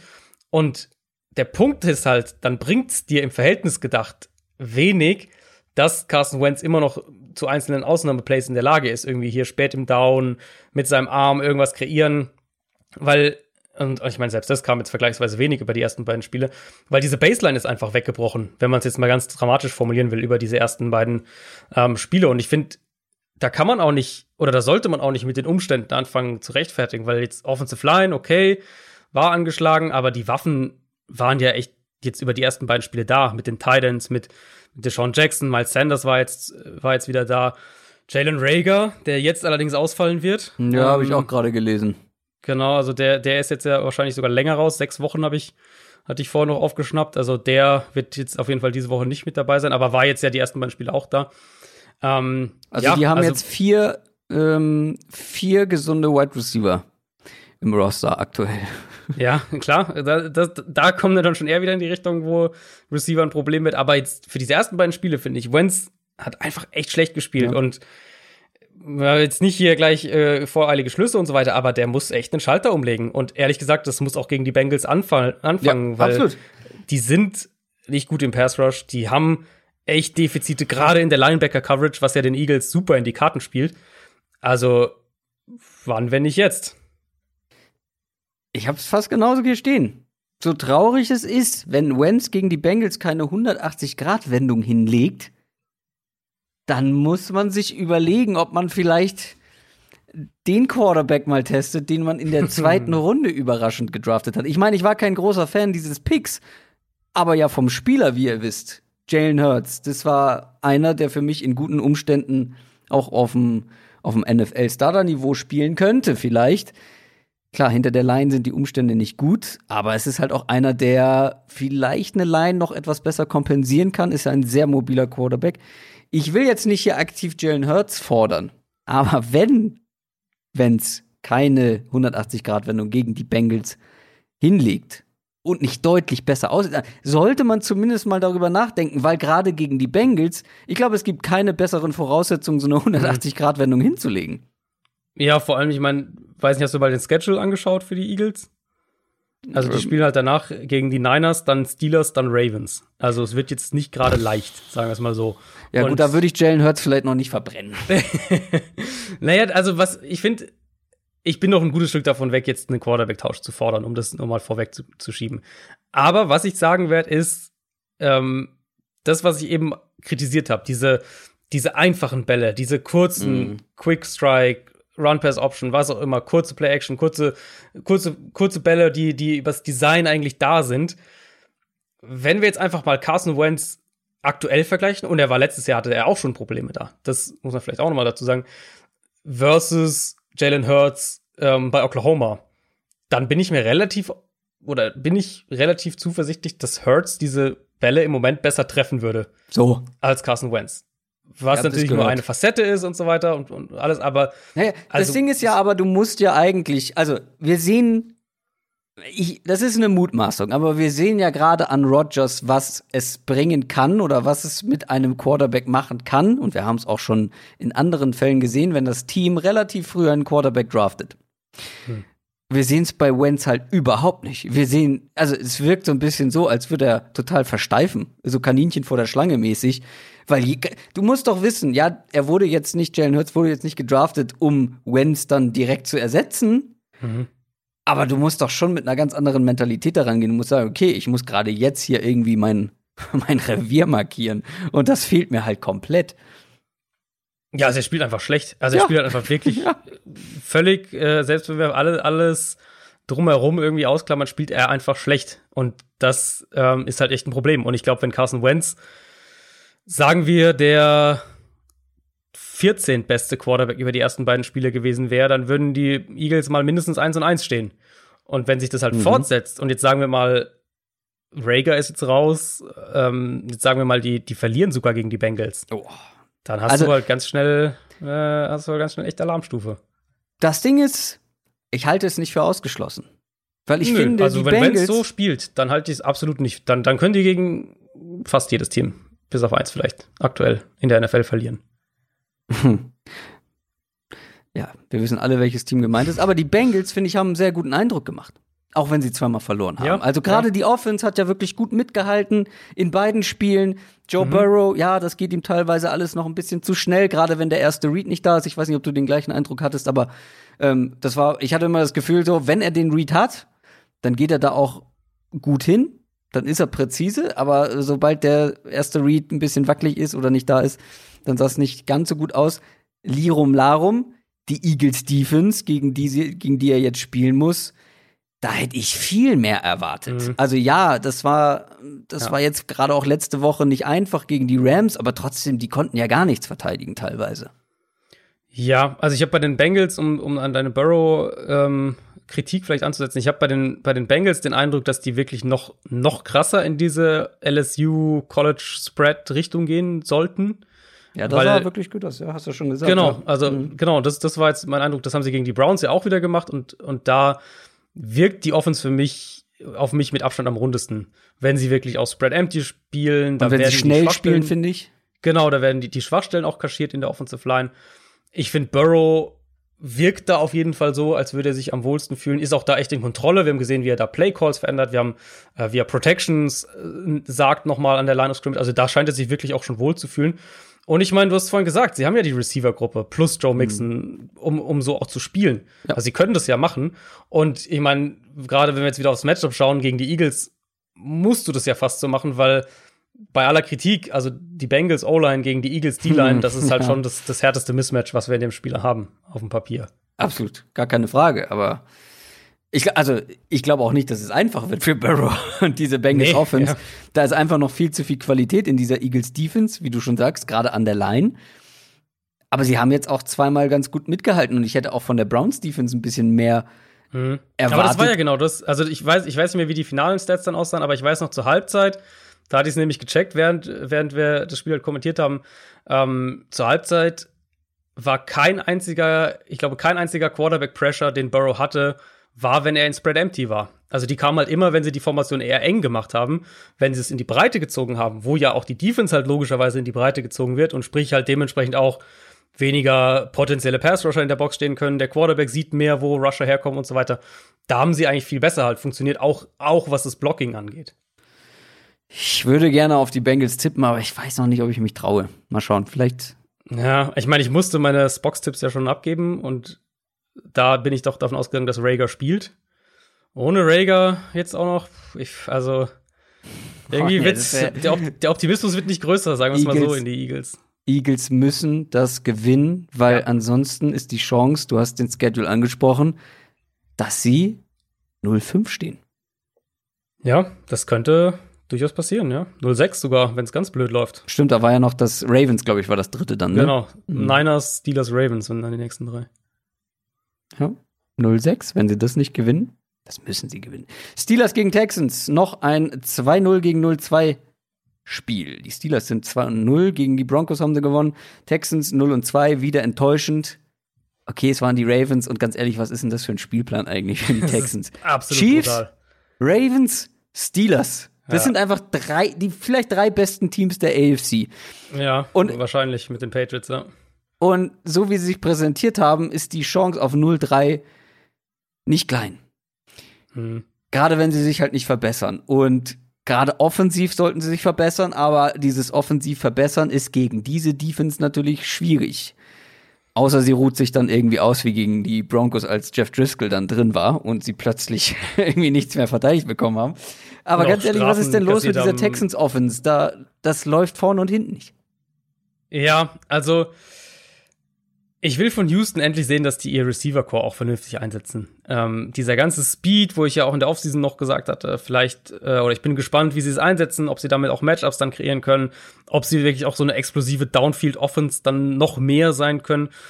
Das ist ja bisher einfach kaum zu sehen. Es war dann Will Fuller in Woche 1 so als das primäre Target und gegen die, die Ravens dann eher Cooks, aber ich habe einfach Ja, nicht Fuller war aber auch angeschlagen. Der war Genau, Fuller war wieder auf dem Feld, dann wieder nicht, hat kein hat er einziges Target bekommen. kein, genau, kein Target gehabt. Ähm, ich habe aber generell nicht den Eindruck, dass es so wirklich einen übergreifenden Plan gibt, wie diese Mhm. Offense auch vernünftig gerade ins vertikale Passspiel gehen soll. Und der Punkt für dieses Matchup ist dann für mich, die Steelers sahen jetzt über zwei Spiele gar nicht mal so gut in Coverage aus insgesamt. Also gerade auch die Linebacker, wo, wo Houston ja auch mit seinen, mit seinen Running Backs im Passspiel attackieren kann, aber auch tiefer die Safeties, das sah alles noch nicht so rund aus in der, in der Steelers Pass Defense eigentlich gibt's da genug Ansatzpunkte für Houston und die sollten in dem Spiel Big Plays anbringen können. Und jetzt muss man es halt endlich auch mal auf dem Feld sehen. Und das, das ist dann sicher zum Teil äh, irgendwo auch Watson, aber das ist auf jeden Fall auch Bill O'Brien, der auch gegen die Ravens wieder mit seinen, mit seinen Ingame-Entscheidungen echt daneben war, da das, das, äh, das Field Goal gekickt hat bei Vierter und Fünf in der Ravens Red Zone. Dann drei Minuten Verschluss, dieser Punt, bei einer zwei Possession Rückstand den Ball dann zu panten, statt den vierten auszuspielen. Also das ist natürlich, ja, muss man glaube ich nicht viel zu sagen. Ich denke immer noch, dass die Texans gut sein können. Und du hast gesagt, also Auftragprogramm ist natürlich brutal. Natürlich kannst du diese beiden Spiele auch verlieren gegen Kansas City und Baltimore, aber wie sie halt dabei aussahen, gerade gerade in der Offense, ähm, das wird mir als Texan-Fan schon Sorgen machen, weil halt das, das die O-Line nicht, nicht so gut aussieht wie, wie letzte Saison, hatten wir auch schon thematisiert. Watson ist immer noch ein Quarterback, der, der seine Sacks auch anzieht. Und das kann halt gegen diesen Steelers Pass Rush, der halt echt, echt gut ist, ähm, kann das halt auch ein großes Problem werden. Wer ist aktuell Sack-Leader in der NFL? Wenn du so fragst, dann kann es ja der TJ Watt sein. Jawohl. Vollkommen richtig. Drehen wir den Spieß mal um. Texans Defense war jetzt auch nicht so überzeugend. Vor allem natürlich gut, ist fies gegen die Ravens, den Lauf zu verteidigen, aber 153 Rushing Yards im vierten Viertel zugelassen. Das sind die meisten in der NFL in einem Viertel in den letzten drei Jahren. Das muss auch erstmal so hinkriegen. Ähm, die Steelers Offense ist inkonstant, finde ich. Beide Wochen, da Ja. gab es Passagen im Spiel, wo sie teilweise nicht zu stoppen waren, richtig gut aussahen und dann waren sie wieder über eine Zeit relativ harmlos. Aber ich glaube, das ist halt auch noch ein bisschen dem geschuldet. Big Ben hat lange nicht gespielt, da sind viele neue Leute mit dabei. Chase Claypool, ähm, ich weiß, du bist großer Fan, der sieht bei seinen wenigen Targets richtig gut aus, ist so ein Mann für die Big Plays. Juju und Deontay Johnson verdammt stark, gerade Johnson letzte Woche wieder. Ähm, es könnte aber weiterhin noch so ein bisschen holpern, dass das nicht, dass sie nicht über so ein Team rüberwalzen. Aber die Texans Defense wird, glaube ich, gerade gegen diese Wide Receiver auch wieder Probleme bekommen. Das denke ich auch. Die Steelers haben halt da eine, eine wirklich eine super Tiefe auch und, und Breite. Und Also Mischung, ja, finde ich. Claypool, ja, genau, du hast halt, also Claypool hast du ja angesprochen, Johnson sieht gut aus, Juju, die können den Ball echt gut verteilen, die spielen ja auch sehr, sehr viel mit drei Receivern und, und auch dann gerne aus Spread. Jetzt kommt David DeCastro wahrscheinlich auch zurück, das heißt, die Offensive Line sollte auch stabilisiert werden. Und Big Ben, da muss man halt echt mal schauen, wie der Arm so mitmacht und wie sich das so entwickelt. War jetzt Woche zwei war schlechter als Woche eins. Ähm, aber ich glaube halt, gerade da kann man, kann man direkt auch auf die Texans übergehen. Die haben halt nicht die Coverage-Tiefe, um, um diese ganzen Steelers-Waffen zu kontrollieren. Und eben, was ich ja gesagt habe, Offensive Line halt der, der Texans eben wieder wackelig. Das heißt, du hast wahrscheinlich, oder du hast die Option auch für, für ein paar Sacks der Steelers und dann potenziell kurzes Feld und so weiter. Ich glaube einfach, der, ähm, ich glaube einfach, die, das Matchup ist für Houston undankbar mit nach diesem 0 und 2 Start, einfach weil, ich, weil die Steelers Offense sich, finde ich, sehr, sehr ausgeglichen präsentiert in vielerlei Hinsicht, wie sie den Ball verteilen, ähm, wann sie den Ball dann auch laufen und, und das klappt auch einigermaßen gut. Wie gesagt, wenn jetzt die O-Line noch ein bisschen wieder mit De Castro besser wird, dann sollte das auch besser funktionieren. Und dann, ja, also das, was ich gesagt hatte, du musst, wir müssen jetzt einfach von den Texans, von der Texans Offense das sehen, zu was sie auf dem Papier in der Lage sein sollten. Und wenn wir das nicht sehen, glaube ich, dann werden sie das Spiel auch verlieren. Ja, die hingegen haben dann danach zumindest zwei etwas einfachere Spiele mit den Vikings und den Jaguars vielleicht, aber ich sehe die hier auch bei 0-3 nach nächster Woche. Und dann wird's halt schon echt schwierig. Also 0-3, ich meine, es gibt ja dann immer diese Stats, Ja. hier, so und so viel Prozent von 0 und 3 Teams haben es noch in die Playoffs geschafft. Ist ja eh ein bisschen hinfällig, weil wir ein Hinfällig, Playoff-Team mehr haben. Ähm, aber 0 und 3 zu starten ist natürlich schon so oder so ein Brett, weil du hast halt kaum noch Möglichkeiten irgendwie für Ausrutscher. Kommen wir zu einem weiteren Team, das 0 und 3 starten kann. Das sind die Jets, die spielen in Indianapolis bei den Colts. Colts haben gegen, wie gesagt, schwache Vikings gewonnen. Jets sind 0 und 2 nach der Niederlage gegen die 49ers Backups. Ja, wie sollen die Jets das gewinnen, Adrian? Ja, ähm, ich weiß auch nicht so wirklich, was ich noch zur Jets Offense sagen soll. Das naja, dass Sam Darnold nicht das größte Problem ist, vielleicht. Ja, spielst du auf dieses, dieses Video an, was da auf Social Media rumging? Von diesem einen Ja, ich Pass? weiß, er hat nicht gut gespielt, aber er hat halt immer noch so seine Momente. Ja, Aber halt bei dieser Offensive Line. ähm, das war ein super Pass, keine Frage, aber ähm, äh, ja, es war ein super Pass. Lassen wir es dabei. Jets-Fans haben, glaube ich, genug, worüber sie sich gerade ärgern. Ne, vielleicht, vielleicht Mikael Beckton als positiven Ja, Lichtpunkt. habe ich mir hier aufgeschrieben. Generell eine der Rookie Nick Bosa richtig dominiert teilweise. Dieser Saison, ja. Also wirklich, wirklich äh, deutlich weiter auch schon, als ich es erwartet hatte für, für Mikael Beckton. Ähm, Ist halt, klar, einfach wirklich, ist halt einfach wirklich ein, eine Schrankwand, ne? ein Monster, also, ja. Ich habe mir, ich hab mir noch mal im, im All-22 ein paar Snaps Nick Bosa gegen Mikael Beckton angeguckt und Nick Bosa wirkt klein. Er wirkt Ja. wirklich schmächtig Ja, dagegen. ja. Und das ist halt absurd. Mikael Beckton macht einen Fehler, also äh, also Nick Bosa macht eigentlich alles richtig, aber er ist einfach zu breit, dass er dann trotzdem den Weg versperrt. Das ist Ja. wirklich, wirklich absurd. Ja, nee, also muss ich wirklich sagen, da, da lag ich daneben. Ich dachte, der wird mehr Zeit, gerade in, in, in Protection mehr Zeit brauchen. Ähm, aber ich meine, die Playdesigns sind halt echt weitestgehend furchtbar und, und simpel auch, und unkreativ. Der, der Rest der Line halt außer Beckton ist schlecht. Ähm, die haben die schwächste Wide Receiver Gruppe und generell finde ich Skill Position Gruppe in der NFL. Wo ist denn Denzel Mims eigentlich? Von dem sieht man, na gut, Der ist halt wahrscheinlich. glaube ich, immer noch. Äh, ich glaube, Ach der so. ist immer noch verletzt, ehrlich gesagt. Ja gut, dann kein Wunder, dass man ihn, dass man ihn nicht sieht. Ja, ich meine, ich meine, der wäre sogar auf Injured Reserve. Müssten wir Oh, das, danach das ist an mir vorbeigegangen. ja, ähm, Crowder hat jetzt ja auch noch gefehlt. Und dann hast du halt Mhm. eine Defense, die zwar den Run einigermaßen stoppen kann, auch wenn das jetzt gegen die Niners bei diesen ein- einzelnen Big Plays nicht unbedingt so aussah. Aber halt auch da sind sie ja super wackelig in Coverage. Sie haben keinen Edge Rush. Und ich denke, das wird man auch gegen die Colts halt im, im, im Endeffekt sehen. Also die werden wahrscheinlich, die Jets defensiv werden wahrscheinlich wenig, äh, wenig Land sehen gegen die, gegen die Offensive Line der Colts einmal. Und auch jetzt ohne Paris Campbell, auch einer von den Spielern, die sich verletzt haben, der Colts Receiver, werden die, denke ich, mit den Waffen von Indianapolis Probleme bekommen. Und dann muss ich halt auch sagen, Philip Rivers hatte auf jeden Fall auch schon seine Brain Farts. Das ist überhaupt, kein, überhaupt keine Diskussion an dem Was Punkt. hatte der? Seine Brain Farts, kennst du das nicht? Gehirnfurz? Ja. Also, Ja, doch, kenne ich, aber Aussetzer. ich hätte, ich hätte das nicht zugetraut, dass du diesen Begriff hier im Podcast äh, ja, man mal Verwendest. überraschen können. ähm, der hat dich Oh überrascht, ne? ich glaube, ich, glaub, ich nehme das Soundboard, das, das klaue ich dir mal im nächsten München-Trip. Das ist super.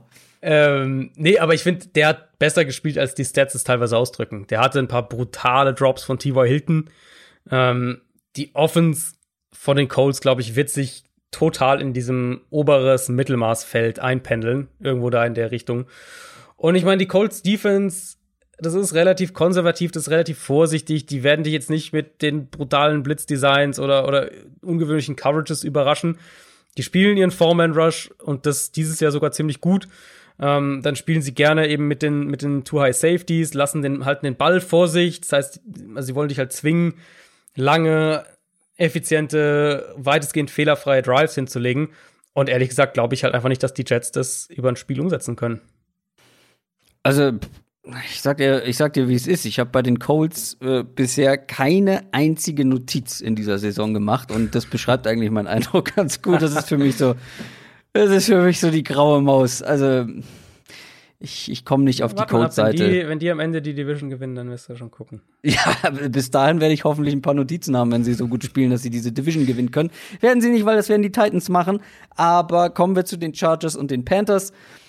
Die Panthers hatten keine Chance gegen die Buccaneers und die Chargers, da haben wir auch schon drüber gesprochen, halt mit Justin Herbert, knapp verloren gegen die Chiefs in Overtime. Aber hier muss ich mal ein paar grundsätzliche Dinge oder ein paar Dinge, die da passiert sind, bei den Chargers ansprechen. Also einmal haben sie unter anderem auch verloren, weil Anthony Lynn Hm. keine Cojones hat und in Overtime Ja. bei Vierter und Kurz freiwillig Patrick Mahomes den Ball zurückgibt. Das so als Mini-Recap. Das Wo die Chiefs dann nur ein Field Goal brauchen, um zu gewinnen. genau, genau. Also, also die mussten ja nur, keine Ahnung, lass es 30 Yards gewesen sein, die die Chiefs zurücklegen mussten. 40 Patrick Mahomes irgendwie sowas, 30 ja. Yards, das kann Ja. halt in einem Play passieren, ohne, ohne Probleme.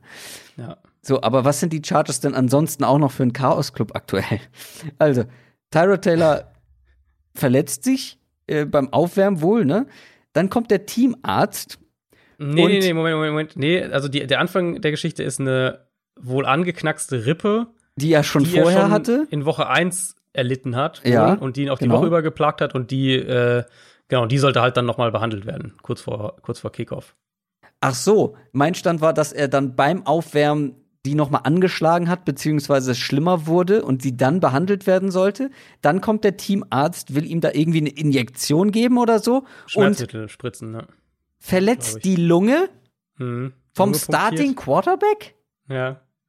Dann Ich sag mal so, äh, there will be lawyers. Also das wird, äh, es, da haben jetzt schon Untersuchungen gestartet, das wird nicht ohne, glaube ich, eine in irgendeiner Art und Weise, weiß ich nicht, Schmerzensgeld oder sonst was äh, ablaufen. Das ist so wild und ich bin mir jetzt nicht gerade sicher, ob dieser Teamarzt oder der Vorgänger hatte ja auch schon irgendwie Dreck am Stecken, habe ich bei Twitter äh, beiläufig Das gesehen. Dann wird Justin Herbert ins kalte Wasser geworfen. Der macht seine Sache eigentlich recht ordentlich, mit ein paar Ausnahmen. Dann stellt sich der Coach hin und sagt, Tyrod Taylor bleibt unser Starter in Woche drei. Der in Woche eins nichts gerissen hat gegen eine schwache Bengals-Defense. Und dann heißt es wieder, nee, Herbert wird doch spielen, weil Taylor nicht rechtzeitig fit wird oder die Ärzte was Mhm. dagegen hat. Das ist so absurd, was da bei diesen Chargers diese Woche passiert ist. Das, das kann ich gar nicht in Worte fassen. Ich habe mich ja echt dann auch gefragt, ob das, was Anthony Linda gesagt hat, so ein bisschen Show war. Also ob er, also ich meine, er wusste ja dann an dem Punkt wahrscheinlich, was da passiert ist, dass da irgendwie Aber eben wozu? Naja, um halt entweder um Tyra Taylor so ein bisschen in der Öffentlichkeit zu stärken oder um, um vielleicht auch schon äh, mit dem Wissen, dass es da eine Klage geben könnte oder Untersuchung geben könnte, um sich da nicht angreifbar zu machen. Keine Ahnung. Also ich, ich habe mich das so ein bisschen gefragt, weil in meinen Augen, also es, halt, es ergibt ja keinen Sinn, nach dem, nach der Konstellation eben das gesagt. Woche eins Taylor war nicht gut. Woche zwei dein Rookie kommt rein, dem du ja eh eigentlich eine etwas längere Leine und, und ein paar schwächere Auftritte zugestehen würdest, weil er halt der Quarterback ist, den du ja langfristig entwickeln willst. Und er spielt viel besser als Taylor. Gibt's ja eigentlich keinen Grund, sich nach dem Spiel hinzustellen und zu sagen, naja, Moment, nee, aber Taylor ist unser Starter. Eben. So, deswegen frage ich mich, ob da halt auch noch andere Gedanken im Hinterkopf waren. Für diese Woche können wir es ja sicher sagen, dass Herbert jetzt spielen wird. Das ist, das ist, äh, das scheint beschlossene Sache zu sein. Und gegen Und- die Panthers Defense muss er auch punkten und wird Genau, auch einen und soliden dann- Auftritt wahrscheinlich hinlegen. Genau, und dann ist halt die Frage, äh, wenn er jetzt nochmal gut spielt und dann vielleicht die Woche drauf nochmal gut spielt, ähm, dann, dann sieht das Thema wahrscheinlich auch schon ganz anders aus. Ja, ich glaube, über dieses Spiel muss man gar nicht so wahnsinnig viele Worte verlieren. Auf der anderen Seite, die Chargers Defense kann halt wirklich Probleme machen und auch Mhm. stärkeren Teams. Und das auch ohne Durbin James, das hatten wir ja so ein bisschen anders erwartet. Ähm, die ist trotzdem unangenehm mit dem Pass Rush, haben wir auch schon drüber gesprochen. Und die Panthers Offense, ich finde, die Panthers Offense macht ihre Sache nach wie vor gut. Und ich fand die jetzt auch gegen die Bucks, das ist eine super schwere Defense, fand ich jetzt auch nicht komplett verkehrt. Robbie Anderson ist zum Beispiel da so eine Überraschung ähm, zwei richtig gute Spiele eigentlich gehabt und jetzt fehlt ihnen halt aber auch noch Christian McCaffrey, der beste Spieler der Offense. Das ist halt wirklich insgesamt unterm Strich ein Mismatch. Ja, ja. Ähm, O-Line der Panthers ist ein Problem. Und wir haben ja über die Chargers schon gesprochen, was die im Pass Rush gegen die Chiefs so gemacht haben. Das heißt, ich erwarte da eigentlich dran, dass die, dass sie daran anknüpfen können. Jetzt fehlt dir dein absolutes Sicherheitsnetz mit, mit, mit McCaffrey und dann sind auch die Chargers Cornerbacks noch mal eine andere mhm. Geschichte als die Bucks Cornerbacks letzte Woche. Das heißt, ich glaube nicht, dass die Panthers den Ball da sonderlich gut bewegen naja. können. Und ich glaube halt eben, um, um das vielleicht nochmal abzuschließen, ich glaube halt, dass die Chargers schon auch offensiv punkten werden. Also Herbert, wir haben jetzt gar nicht so viel über sein Rookie-Debüt gesagt.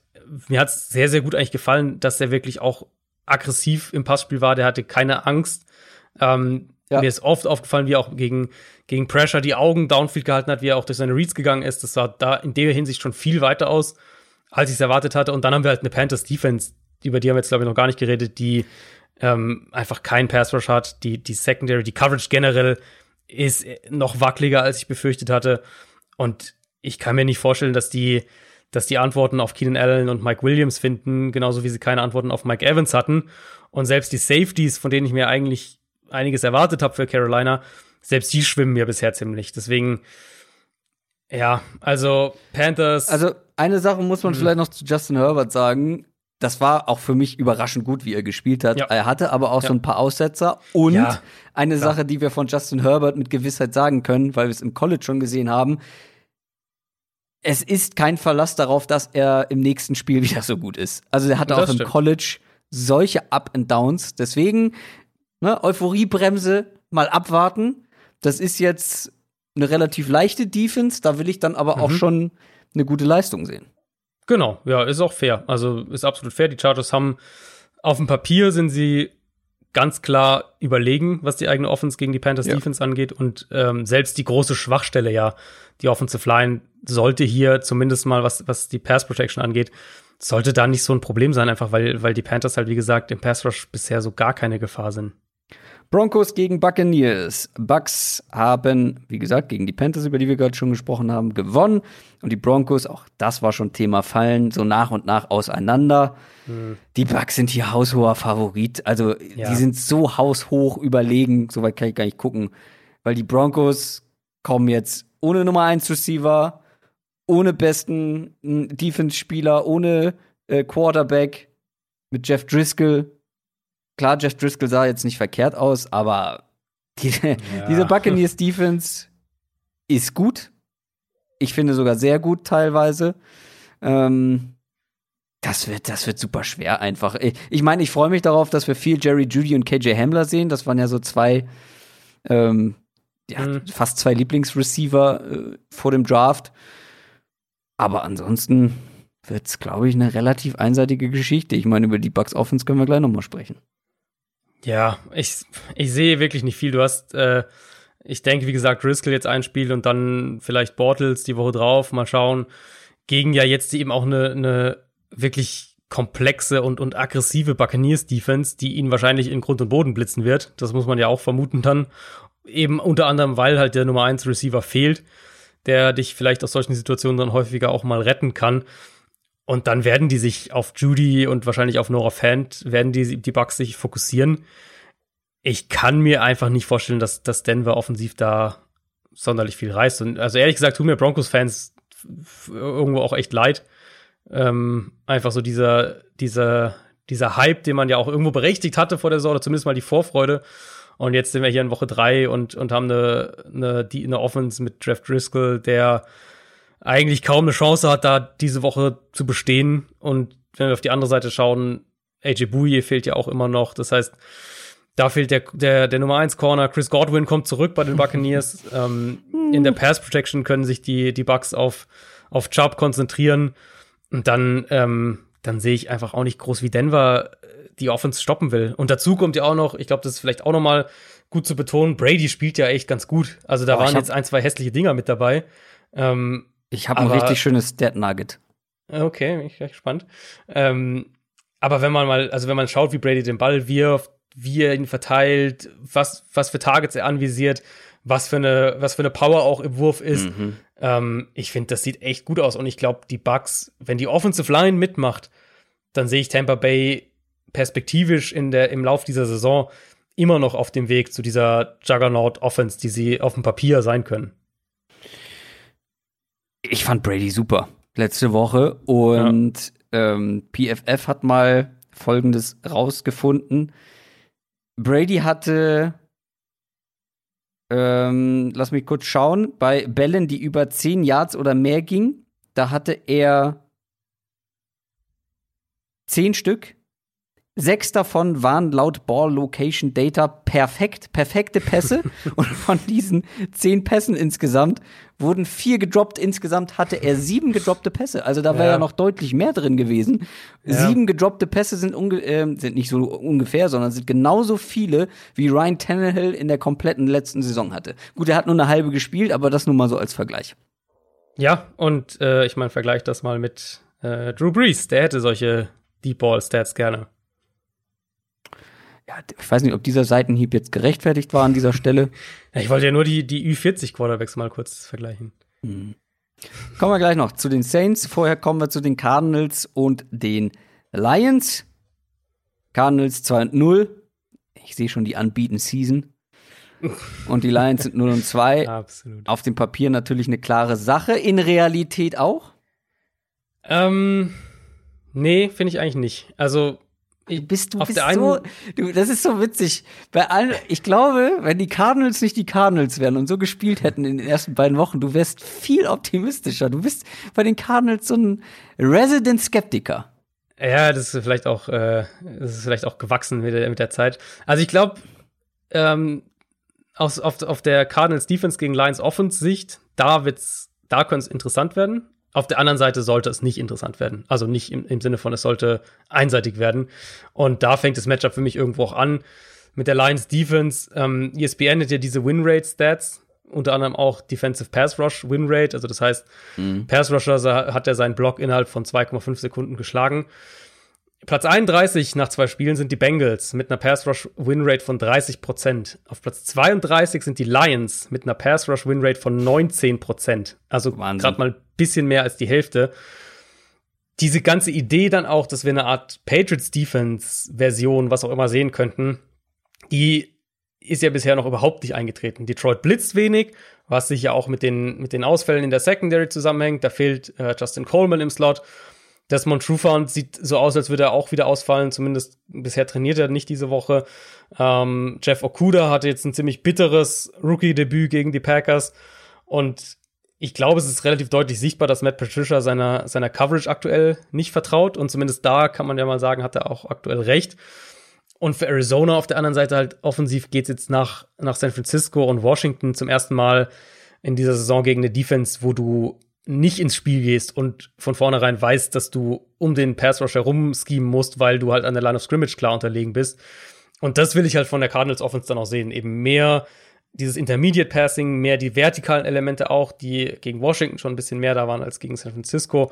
Und halt vor allem weniger Strafen, weniger selbstverschuldete Fehler. Das ist echt ein Thema bisher dieser Cardinals-Saison. Da gab es viel zu viel davon.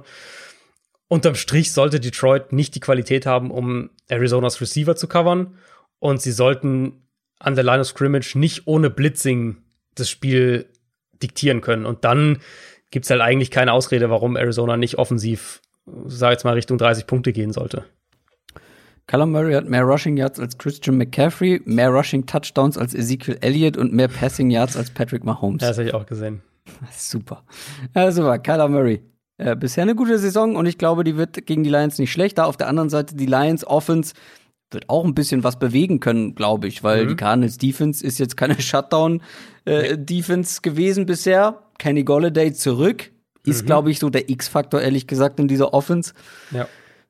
Ja, also auch hier könnten viele Punkte fallen, aber ich glaube, ähm, habe ich ja relativ häufig dieses Argument, wenn eine Offense in meinen Augen zu leicht punkten kann, wird die etwas schlechtere Offense Probleme haben, da mitzuhalten. Und ich glaube, das kann hier so passieren. Auch wenn die Lions Offense vielleicht ganz gut ist, das Mismatch zwischen der Cardinals Offense, wo ich glaube ich echt noch optimistischer bin als du tatsächlich ähm, gegen diese sein. Lions Defense, ist für mich einfach zu groß, dieses Mismatch.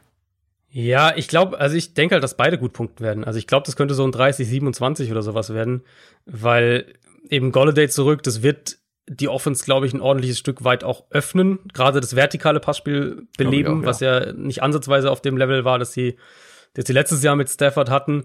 Ähm, wir haben es vorhin schon angesprochen, Patrick Peterson hat ziemlich gewackelt gegen Terry McLaurin und jetzt mal davon ausgehend, dass Golladay auch wirklich bei 100 Prozent ist, dann kommt da die nächste ziemlich schwierige ähm, Aufgabe. Auch hier, die Lions wirken irgendwie so ein bisschen das wirkt alles so ein bisschen starr, finde ich. Die spielen wenig Motion beim Snap, das Run-Game funktioniert nicht und ich finde, mit den Matchups, die sie ja kreieren können eigentlich, gerade über Hawkinson und auch Swift, da machen sie noch nicht genug.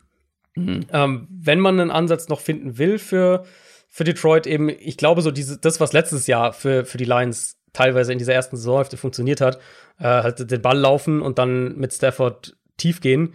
Das könnte hier, glaube ich, auch funktionieren, weil Arizona hat jetzt auch gegen Washington einige Male gewackelt in der Run-Defense. Die Lions wollen den Ball laufen, da besteht eh kein Zweifel. Ich könnte mir halt vorstellen, dass sie den Ball einigermaßen laufen können und dann halt mit Golladay das vertikale Passspiel da ist und dass sie dann, dass sie dann Big Plays auch auflegen und dann so ein bisschen so einen, so einen kleinen Shootout vielleicht sehen. War schon über zwei Stunden und noch zwei wirklich herausragend gute Spiele vor der Brust. Seahawks gegen Cowboys. Das ist ja für mich tatsächlich, also Ravens Chiefs ist in einer anderen Liga, aber Seahawks Cowboys Oh, das wird ein gutes Spiel. Das wird ein richtig gutes Spiel. Unterhaltsam auf jeden Fall, ja. Sehr unterhaltsam. Seahawks, wie gesagt, knapp gegen die Patriots gewonnen. Stehen zwar 0 Cowboys, dieses Mega-Comeback gegen die Falcons. Ihr kennt die Story. Die Cowboys Defense ist einfach ein riesiges Problem. Die verteidigen aktuell gar nichts. Und jetzt kommt diese Seahawks Offense mit mhm. Russell Wilson, der so gut spielt wie noch nie wahrscheinlich oder er noch viel mehr passen darf als bisher. Keine Ahnung. Aber auf jeden Fall, die Seahawks Offense gehört aktuell zu den besten der Liga. Oh, das wird auch wieder für die Cowboys Defense ein ganzes Stück Arbeit. Ja, ähm, das hast du noch nett gesagt, würde ich fast behaupten. also Wilson gegen die Patriots. Riesiges Problem, Zitat. Das kann ich ich glaube, ich glaube, es wird noch, noch schlimmer aus Cowboys Sicht. Ähm, Wilson gegen die Patriots war einfach unfassbar gut wieder. Dieser, ich glaube, so auf Moore der Touchdown, der war einfach absurd. Ja, gut, ähm, da muss man aber auch Moore Credit geben, ne? Klar, das, natürlich. Der ist perfekt platziert.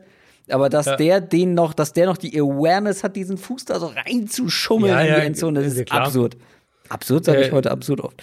das ist schon ein Folgentitel. Ähm, ja, Im Moment. ich schon. ähm, das kann gut sein. Im Moment ist Man-Coverage gegen Seattle eigentlich kaum spielbar. Das hat jetzt, also wir haben es mit den Patriots ja. gerade die beste Man-Defense der Liga gesehen. Metcalf, ey. Genau, Metcalf wollte ich gerade sagen, der ist halt inzwischen gut genug, dass der Gilmore eins gegen eins schlägt und dann ja, Wahnsinn ohne irgendwie eine Absicherung zu haben. Defensiv killt dich halt Wilson mit seinen Scrambles, mit den, mit den Pässen dann auch wirklich spät im Down. Aber, und das hat sich fortgesetzt bei den Seahawks, was ich letzte Woche auch gelobt hatte, Seattle ist, finde ich, im Gesamtpaket so gut dieses Jahr, weil sie einerseits diese Big Play-Qualität haben, aber halt auch wirklich gut darin geworden sind, offene Würfe für Wilson zu kreieren. Die machen viel mehr mit den Running Backs im Passspiel, auch vertikaler eingesetzt. Ähm, die Screens, finde ich, sehen besser aus. Die machen viel mit Motion, viel mit so Rub-Plays. Und das ist halt eben diese Kombination, diese offenen Pässe, Yards nach dem Catch kreieren, gegen den Patriots auch mehrfach zu sehen. Da war doch mal Lockett, der dann underneath so, so einen Ball bekommt und, und laufen kann. Der Touchdown, ich glaube, zu Swain war es, war auch so, eine, so ein Play. Ähm, und dann halt das kombinieren mit Wilsons besten Qualitäten eben als, als, äh, als Deep Passer. Und da finde ich, ist halt Schottenheimer als Playdesigner echt auch ein bisschen unterschätzt. Das glaube ich wirklich und gegen eben eine Cowboys also, Cornerback-Gruppe, die halt so schwach ist. Plus die Ausfälle natürlich von, von Leighton Vander Esch und Sean Lee. Das heißt, die sind sowieso limitiert underneath. Boah, ich sehe nicht. Klar, Defensive Line, darüber kann man reden und da müssen sie auch Druck machen, aber können wir gleich über die Matchups noch reden, aber ich finde, ich sehe nicht, wie die Cowboys in Coverage da sonderlich viel Land sehen. Also, ich glaube, dass Schottenheimer nicht zu Unrecht unterschätzt ist, aber man muss ihn jetzt auch, man muss ihm jetzt auch Credit dafür geben, dass er sich vielleicht entwickelt. Ich meine, der ist ja jetzt auch noch nicht ewig im Geschäft. Der war jetzt schon mehrfach irgendwie Offensive Coordinator, ja, aber trotzdem, ich glaube, vielleicht entwickelt er sich einfach auch gut und macht jetzt richtige Sachen. Ich meine, wurde nicht zu Unrecht kritisiert, oder? Also. Ja, gut, ich, man muss wahrscheinlich auch nochmal unterscheiden. Also ich finde, es gibt halt, es halt, ist halt unterschiedlich, was äh, dein genereller Gameplan ist. Und bei den Seahawks war es ja halt oft dieses Run, Run, Pass und wir laufen ganz viel und am Ende mm, ja, Russell da Wilson wissen wir halt auch nicht, wie viel so. Pete Carroll dahinter steckt. Ne? Ganz genau. Und dann aber halt auf der anderen Seite eben die Play-Designs. Das, das meinte ich jetzt eben wirklich nur als Play-Designer ist er, finde ich, unterschätzt. Ähm, weil das haben wir letztes Jahr auch schon positiv gesehen. Also, dass die gute Play-Designs hatten und da, finde ich, haben sie sich halt echt nochmal verbessert. Das war letztes Jahr auch schon sichtbar. Das Ding ist, warum dieses Spiel unglaublich unterhaltsam werden kann, ist, dass die Cowboys Offense auch wenn sie mal ja. rollt, dann rollt die so richtig. Ja. Dann macht die auch unglaublich viel Spaß. Dak Prescott, CD Lamb, Mary Cooper hatte wieder ein, zwei richtig gute Plays. Ähm, Ezekiel Elliott natürlich. Also diese Offense ist auch stark und gleichzeitig die Seahawks Defense. Ich habe sie ja eigentlich nach Woche 1 gelobt, aber also vor allem habe ich von Jamal Adams geschwärmt und mhm. der war auch wieder gut. Das Problem war, der Rest war nicht gut. Also die war, was habe ich vorhin gesagt zur Defense äh, von irgendeinem anderen Team? Weich. Also weich wie so ein Käse einfach, so wie so ein wie so ein kein Weichkäse, Hartkäse, meint der Kröger. Kein Hartkäse, ja, sondern eher so Camembert-Style. Ja. Naja, die Seahawks haben halt überhaupt keinen Pass-Rush. Also wenn die nicht blitzen, dann kommen die auch nicht zum Quarterback. Und das war jetzt auch gegen die Patriots wieder da. Da ist einfach nichts. Die haben halt ja. Jamal Adams, den sie teilweise auch wie so ein, wie so ein fast so einen freien Verteidiger der einsetzen. Ist überall. Dann, genau, der dann auch irgendwie so ein bisschen rum, da rumläuft äh, um die Line und sich aussucht, wo er blitzt, so ein bisschen, hat man das Gefühl. Aber ohne Blitzing ist da halt nichts. Und das wird doch ein Problem sein diese Woche, äh, diese Saison und wahrscheinlich auch diese Woche. Und Dallas hat ja echt Probleme auf den Tackle-Positionen. Da haben sie jetzt auch schon Verletzungen gehabt und das war jetzt auch ein, äh, war ja auch ein Thema direkt im ersten Spiel. Aber ich weiß ehrlich gesagt nicht, ob Seattle das überhaupt großartig ausnutzen kann. Und von der Tendenz her nach zwei Spielen würde ich eher zu Nein tendieren. Jetzt hat sich auch noch Bruce Irvin verletzt, auch eine mhm. dieser Verletzungen, hat sich das Kreuzband gerissen, also auch der ist raus. Und Marquise Blair, der Nickelbacker, ist auch für den Rest der Saison raus. Das heißt, auch da muss man sich neu aufstellen. Und jetzt kommen halt die Cowboys, die im Slot zwischen CD Lamb und Amari Cooper rumwechseln. Also viel Spaß damit. Das heißt, ich meine, da ist sehe ich jetzt, also wenn ich jetzt gerade gesagt habe, ich sehe nicht groß, wie die, wie die äh, Cowboys in Coverage standhalten wollen. Ich sehe auch nicht so wirklich, wie die Seahawks die sind ein bisschen, sind, also sind besser in Coverage aufgestellt, aber mit dem Defizit, was die halt wiederum im Pass Rush haben, sehe ich jetzt auch nicht groß, wie die die Offense stoppen. Es ist, es fällt mir ganz schwer, da irgendwie zu tippen. Das wird einfach also ich, das wird einfach ein geiles Spiel. Und letztendlich, unterm Strich, haben die Seahawks einen deutlich besseren Eindruck insgesamt gemacht in den ersten mhm. zwei Wochen als die Cowboys. Stabiler Aber halt auch einfach. halte halt so unglaublich viel von dieser Cowboys Offense. Und ich glaube, mit dieser Offense kannst du wirklich vielen Gegnern richtig wehtun. Und ich glaube, dann hängt das so von so Kleinigkeiten einfach ab, wie ähm, wer geht zuerst in Führung, wer hat den besseren Start ins Spiel, äh, Seahawks spielen zu Hause. Es kann natürlich auch ein Faktor sein, auch ohne den zwölften Mann sozusagen, den zwölften Fan, wie es bei den Seahawks so heißt. Also ich glaube, das wird halt wirklich echt von Kleinigkeiten. Ist zwar eine Floskel, aber das Spiel wird von Kleinigkeiten entschieden.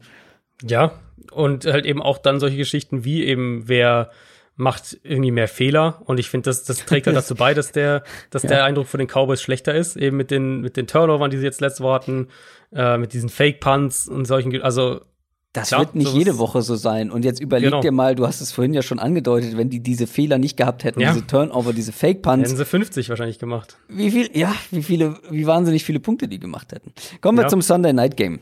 Saints gegen Packers. Das ist noch ein, noch ein gutes Spiel. Auch wenn die Saints jetzt überraschend verloren haben gegen die Raiders. Packers super souverän gegen die Lions. Das ist ein unglaublich wichtiges Spiel für die Saints weil mhm. die haben jetzt viele schon abgeschrieben, weil äh, ja, das sah wirklich nicht gut aus, was Breeze gemacht hat, äh, gar keine Frage. Ich würde gerne dieses Spiel noch abwarten. Wenn sie hier wirklich chancenlos untergehen, wie andere Teams bei den Packers jetzt dieses Jahr schon gemacht haben, ja, ich glaube, da wird schwierig mit meinem, mit meinem Super Bowl-Tipp. Du hast ja wieder verflucht. Ähm, ja, gejinxt.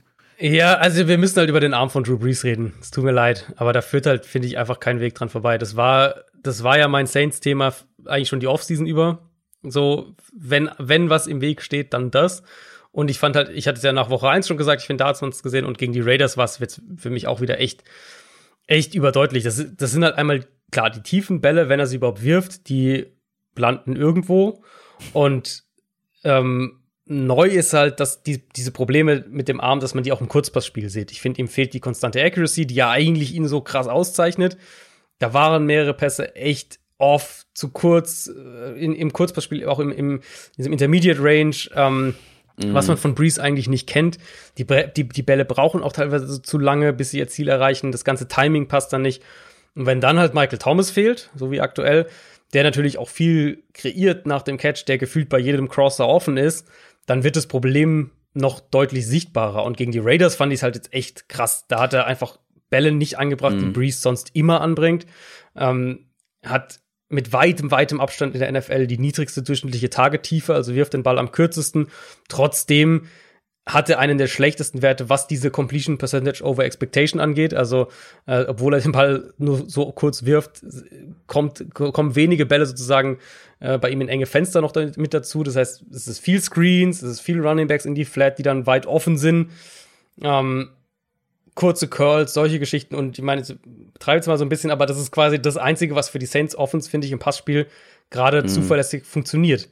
Und dann ist es ja sowieso eine Offense, haben wir auch schon oft drüber gesprochen, die über das Kurzpassspiel, über Präzision funktioniert, ergo halt wenig Spielraum für Fehler hat. Und jetzt macht Breeze eben mehr Fehler. Dazu kommen halt so diese, diese, äh, diese Wackler in seinem Arm, gerade auch im vertikalen Passspiel noch. Das heißt, sie treten auch alles früher auf. Wir haben die, diese Probleme sind jetzt schon nicht erst Woche 12 oder sowas, schon Woche 2 reden wir schon drüber.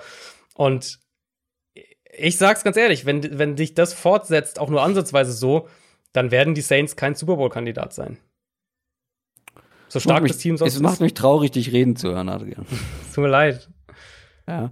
Auf der anderen Seite war das für mich der Beweis, dieses Raiders-Spiel, wie gut Michael Thomas eigentlich ist. Also, mhm, ja. das ist, also man sieht so dermaßen, was das ausmacht, wenn dieser Typ fehlt. Und ich finde, das sieht man ja bei diesen absoluten Top-Receivern.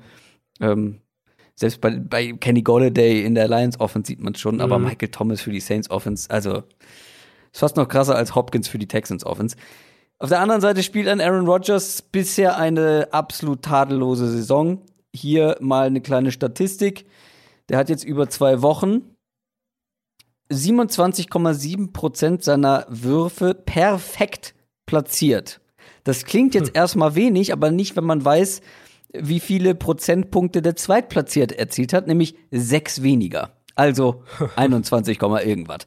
Hm. Das ist ein riesiger Vorsprung, den Aaron Rodgers da hat. Aaron Rodgers ist Oldschool Aaron Rodgers. Der hat echt Druck im Nacken bekommen und die Saints Defense, auf die er jetzt trifft, also, also ich habe ja, ich habe ja noch letzte Woche, war das letzte Woche oder vorletzte Woche, habe ja noch gesagt, die Saints Defense ist eine der besten der Liga. Hm, ja, ich weiß nicht, ob ich das so stehen lassen möchte.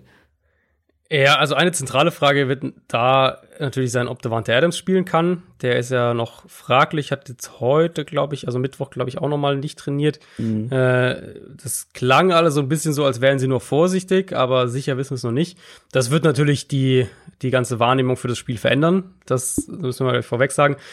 Aber ansonsten eben, was du gesagt hast, die Saints Defense ist einfach nicht das, was man sich erhofft hat. Der Pass Rush ist okay jetzt auch nicht dominant und gerade halt die Secondary ist echt wackelig. Und wenn Rogers so spielt wie die ersten beiden Wochen und ganz besonders eben Woche eins, dann zerlegt er diese Secondary halt. Und zumal ja Rogers eben hinter einer absoluten Elite Offensive Line spielt. Also das ist, der Faktor ist ja bei den Packers auch noch gegeben.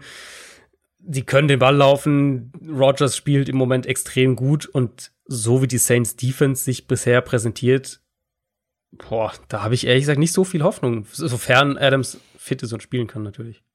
Ja, ohne Adams wird es, glaube ich, ein nicht den, na, wir haben auch letztes Jahr Spiele ohne Adams gesehen und dann sind es halt Aaron Jones, wo ich ganz ehrlich zugeben muss, vielleicht hatte ich den zu Unrecht außerhalb der Top 10 hm. Running Back Liste. Ähm, ja, dann wird es natürlich ein ganz anderes Spiel für die Packers Offense. Mhm. Es wird ähnlich wehtun wie ein Michael Thomas äh, oder das Fehlen ja. eines Michael Thomas, ja. aber ich glaube, dass Aaron Rodgers einfach individuell wenn er so weiterspielt er so wie in den ersten ja. zwei Wochen, äh, dass wir, dass er da deutlich mehr kompensieren kann.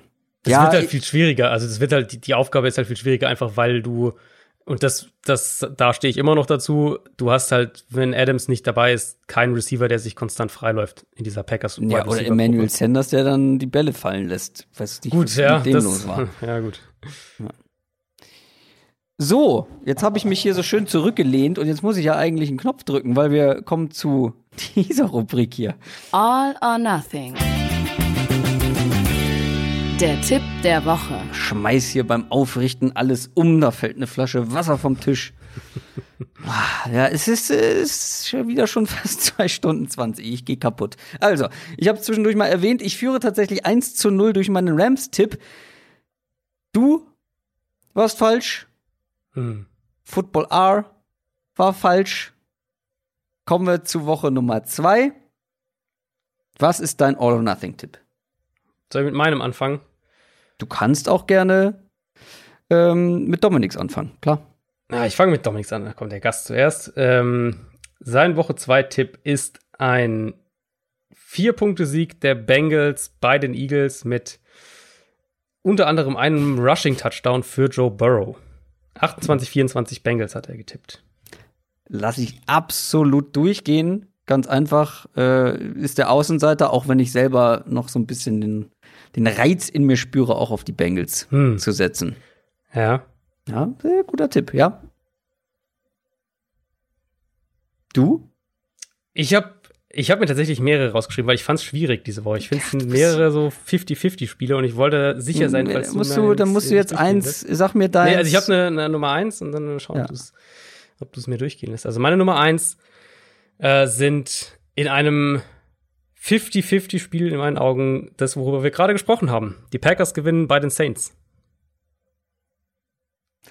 Oh, ja. Tue ich mich halt schwer, weil ich glaube, weil für mich sind die Packers deutlicher Favorit. Deutlicher Favorit, echt. Dann bist du aber schon bei den Saints tiefer als, äh, als ich da. Ich habe noch einen anderen, ich kann ja mal meinen zweiten sagen, ob der dir besser gefällt. Also Äh, ich bin noch hin und her gerissen. Ich würde jetzt gerne das Publikum fragen, beziehungsweise die Zuschauer im Livestream oder so, aber Also ich kann, ich sage mal meinen zweiten, weil ich Ja. finde, das ist wirklich ein 50-50-Spiel. Das, äh, und, und 50-50-Spiele dürfen ja durchaus in dieser Kategorie sein. soll sie, ja, ja, absolut. Genau. Ähm, mein zweiter Tipp sind die Chiefs bei den Ravens. Ja. Ja, du, also da kannst du auch die Packers dann nehmen. Komm, nimm, Also- nimm also Nummer eins Tipp ist der, wo du dir sicherer bist, ne? Ja, Dann nimm die Packers. gut.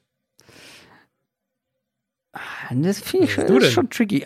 Also auf die Chiefs zu setzen, das ist schon, das ist schon cheap. Ja, gut, aber ich meine, das ist ja. Auswärts. Ich, ich hätte es durchgehen lassen, weil es auswärts ist und auch die Packers spielen auswärts. Richtig. Ich hätte die Falcons gegen die Bears. Ja, finde ich okay. Ist Gut. offen genug, glaube ich. Gut. Dachte ich mir auch. Also ich finde, dass die Falcons nun wirklich nicht viel angeboten haben, Nee, um nicht als äh, All or also ich Nothing könnte Tipp ich könnte mir durchzugehen. vorstellen, dass die Bears das tatsächlich gewinnen. So, Ja. Also, ja. Ja, also ich sehe es auch schon, aber ich habe das jetzt hier so aufgeschrieben. Gut. Ähm, das waren die Tipps der Woche. Auflösung gibt's dann nächste Woche in der nächsten Folge und die Auflösung vom Madden 21 Gewinnspiel gibt's noch. Habe ich vor der Sendung, direkt vor der Aufnahme ausgelost. Falls es jemand verpasst hat, liegt das daran, dass ihr nicht dem Instagram-Account von Downset Talk folgt. Das solltet ihr machen, denn wir werden auch irgendwann mal wieder was Schönes verlosen. Andere schöne Späße auf diesem Kanal. Aber, also, es gibt eine Ausgabe für die PS4 und eine für die Xbox. Die für die Xbox geht an Krieke. C-R-I-E-K-E. Und ist doch dein PS4. Fake-Profil. Kannst du Bitte? Krieke, das ist doch dein Fake-Profil. Ich habe keine Xbox, wird mir nicht viel bringen. Ah, so. PS4 René 93 Bulls. Äh, Finde ich ganz schön, weil ich glaube, der hat seine Frau markiert, ähm, weil es war ja die Frage, gegen wen wollt ihr dann Madden 21 spielen. Viel Spaß, das Denise, an dieser. Stelle. Schöne Grüße. äh, herzlichen Glückwunsch an Krieke und René 93 Bulls. Am besten, ihr meldet euch bei Instagram per Nachricht bei uns. Das wäre am einfachsten und dann bekommt ihr Madden 21. Haben wir es für diese Woche. Lass uns das Ganze abrappen nach fast zweieinhalb Hm. Stunden. Oder? Ja, Willst du noch doch, weitermachen? Äh, ich, nee, ja. Du sagst schon gar nichts mehr. Wir, wir, wir können auch noch über, können auch über, weiß ich nicht. Wir können auch über dein Ciao Ciao reden vom letzten Mal. Ähm, was du offensichtlich, also man könnte denken, du Ja. hast es wahnsinnig versemmelt. Ganz stimmt gar nicht. Ich wollte eigentlich beim Schnitt, also du hast es ein bisschen versemmelt und ich wollte es reparieren. Mhm. Und dann muss irgendwas schiefgegangen sein. Ich weiß auch, was schiefgegangen ist, aber das tut nichts zur Sache. Wir werden es diese Woche nochmal probieren. Und diesmal krieg ich es hin und diesmal kriegst du es auf jeden Fall hin. Ich wünsche euch eine schöne Woche. Wir hören uns Donnerstag wieder mit einer neuen Folge. In diesem Sinne, macht's gut. Ciao. Ciao, ciao.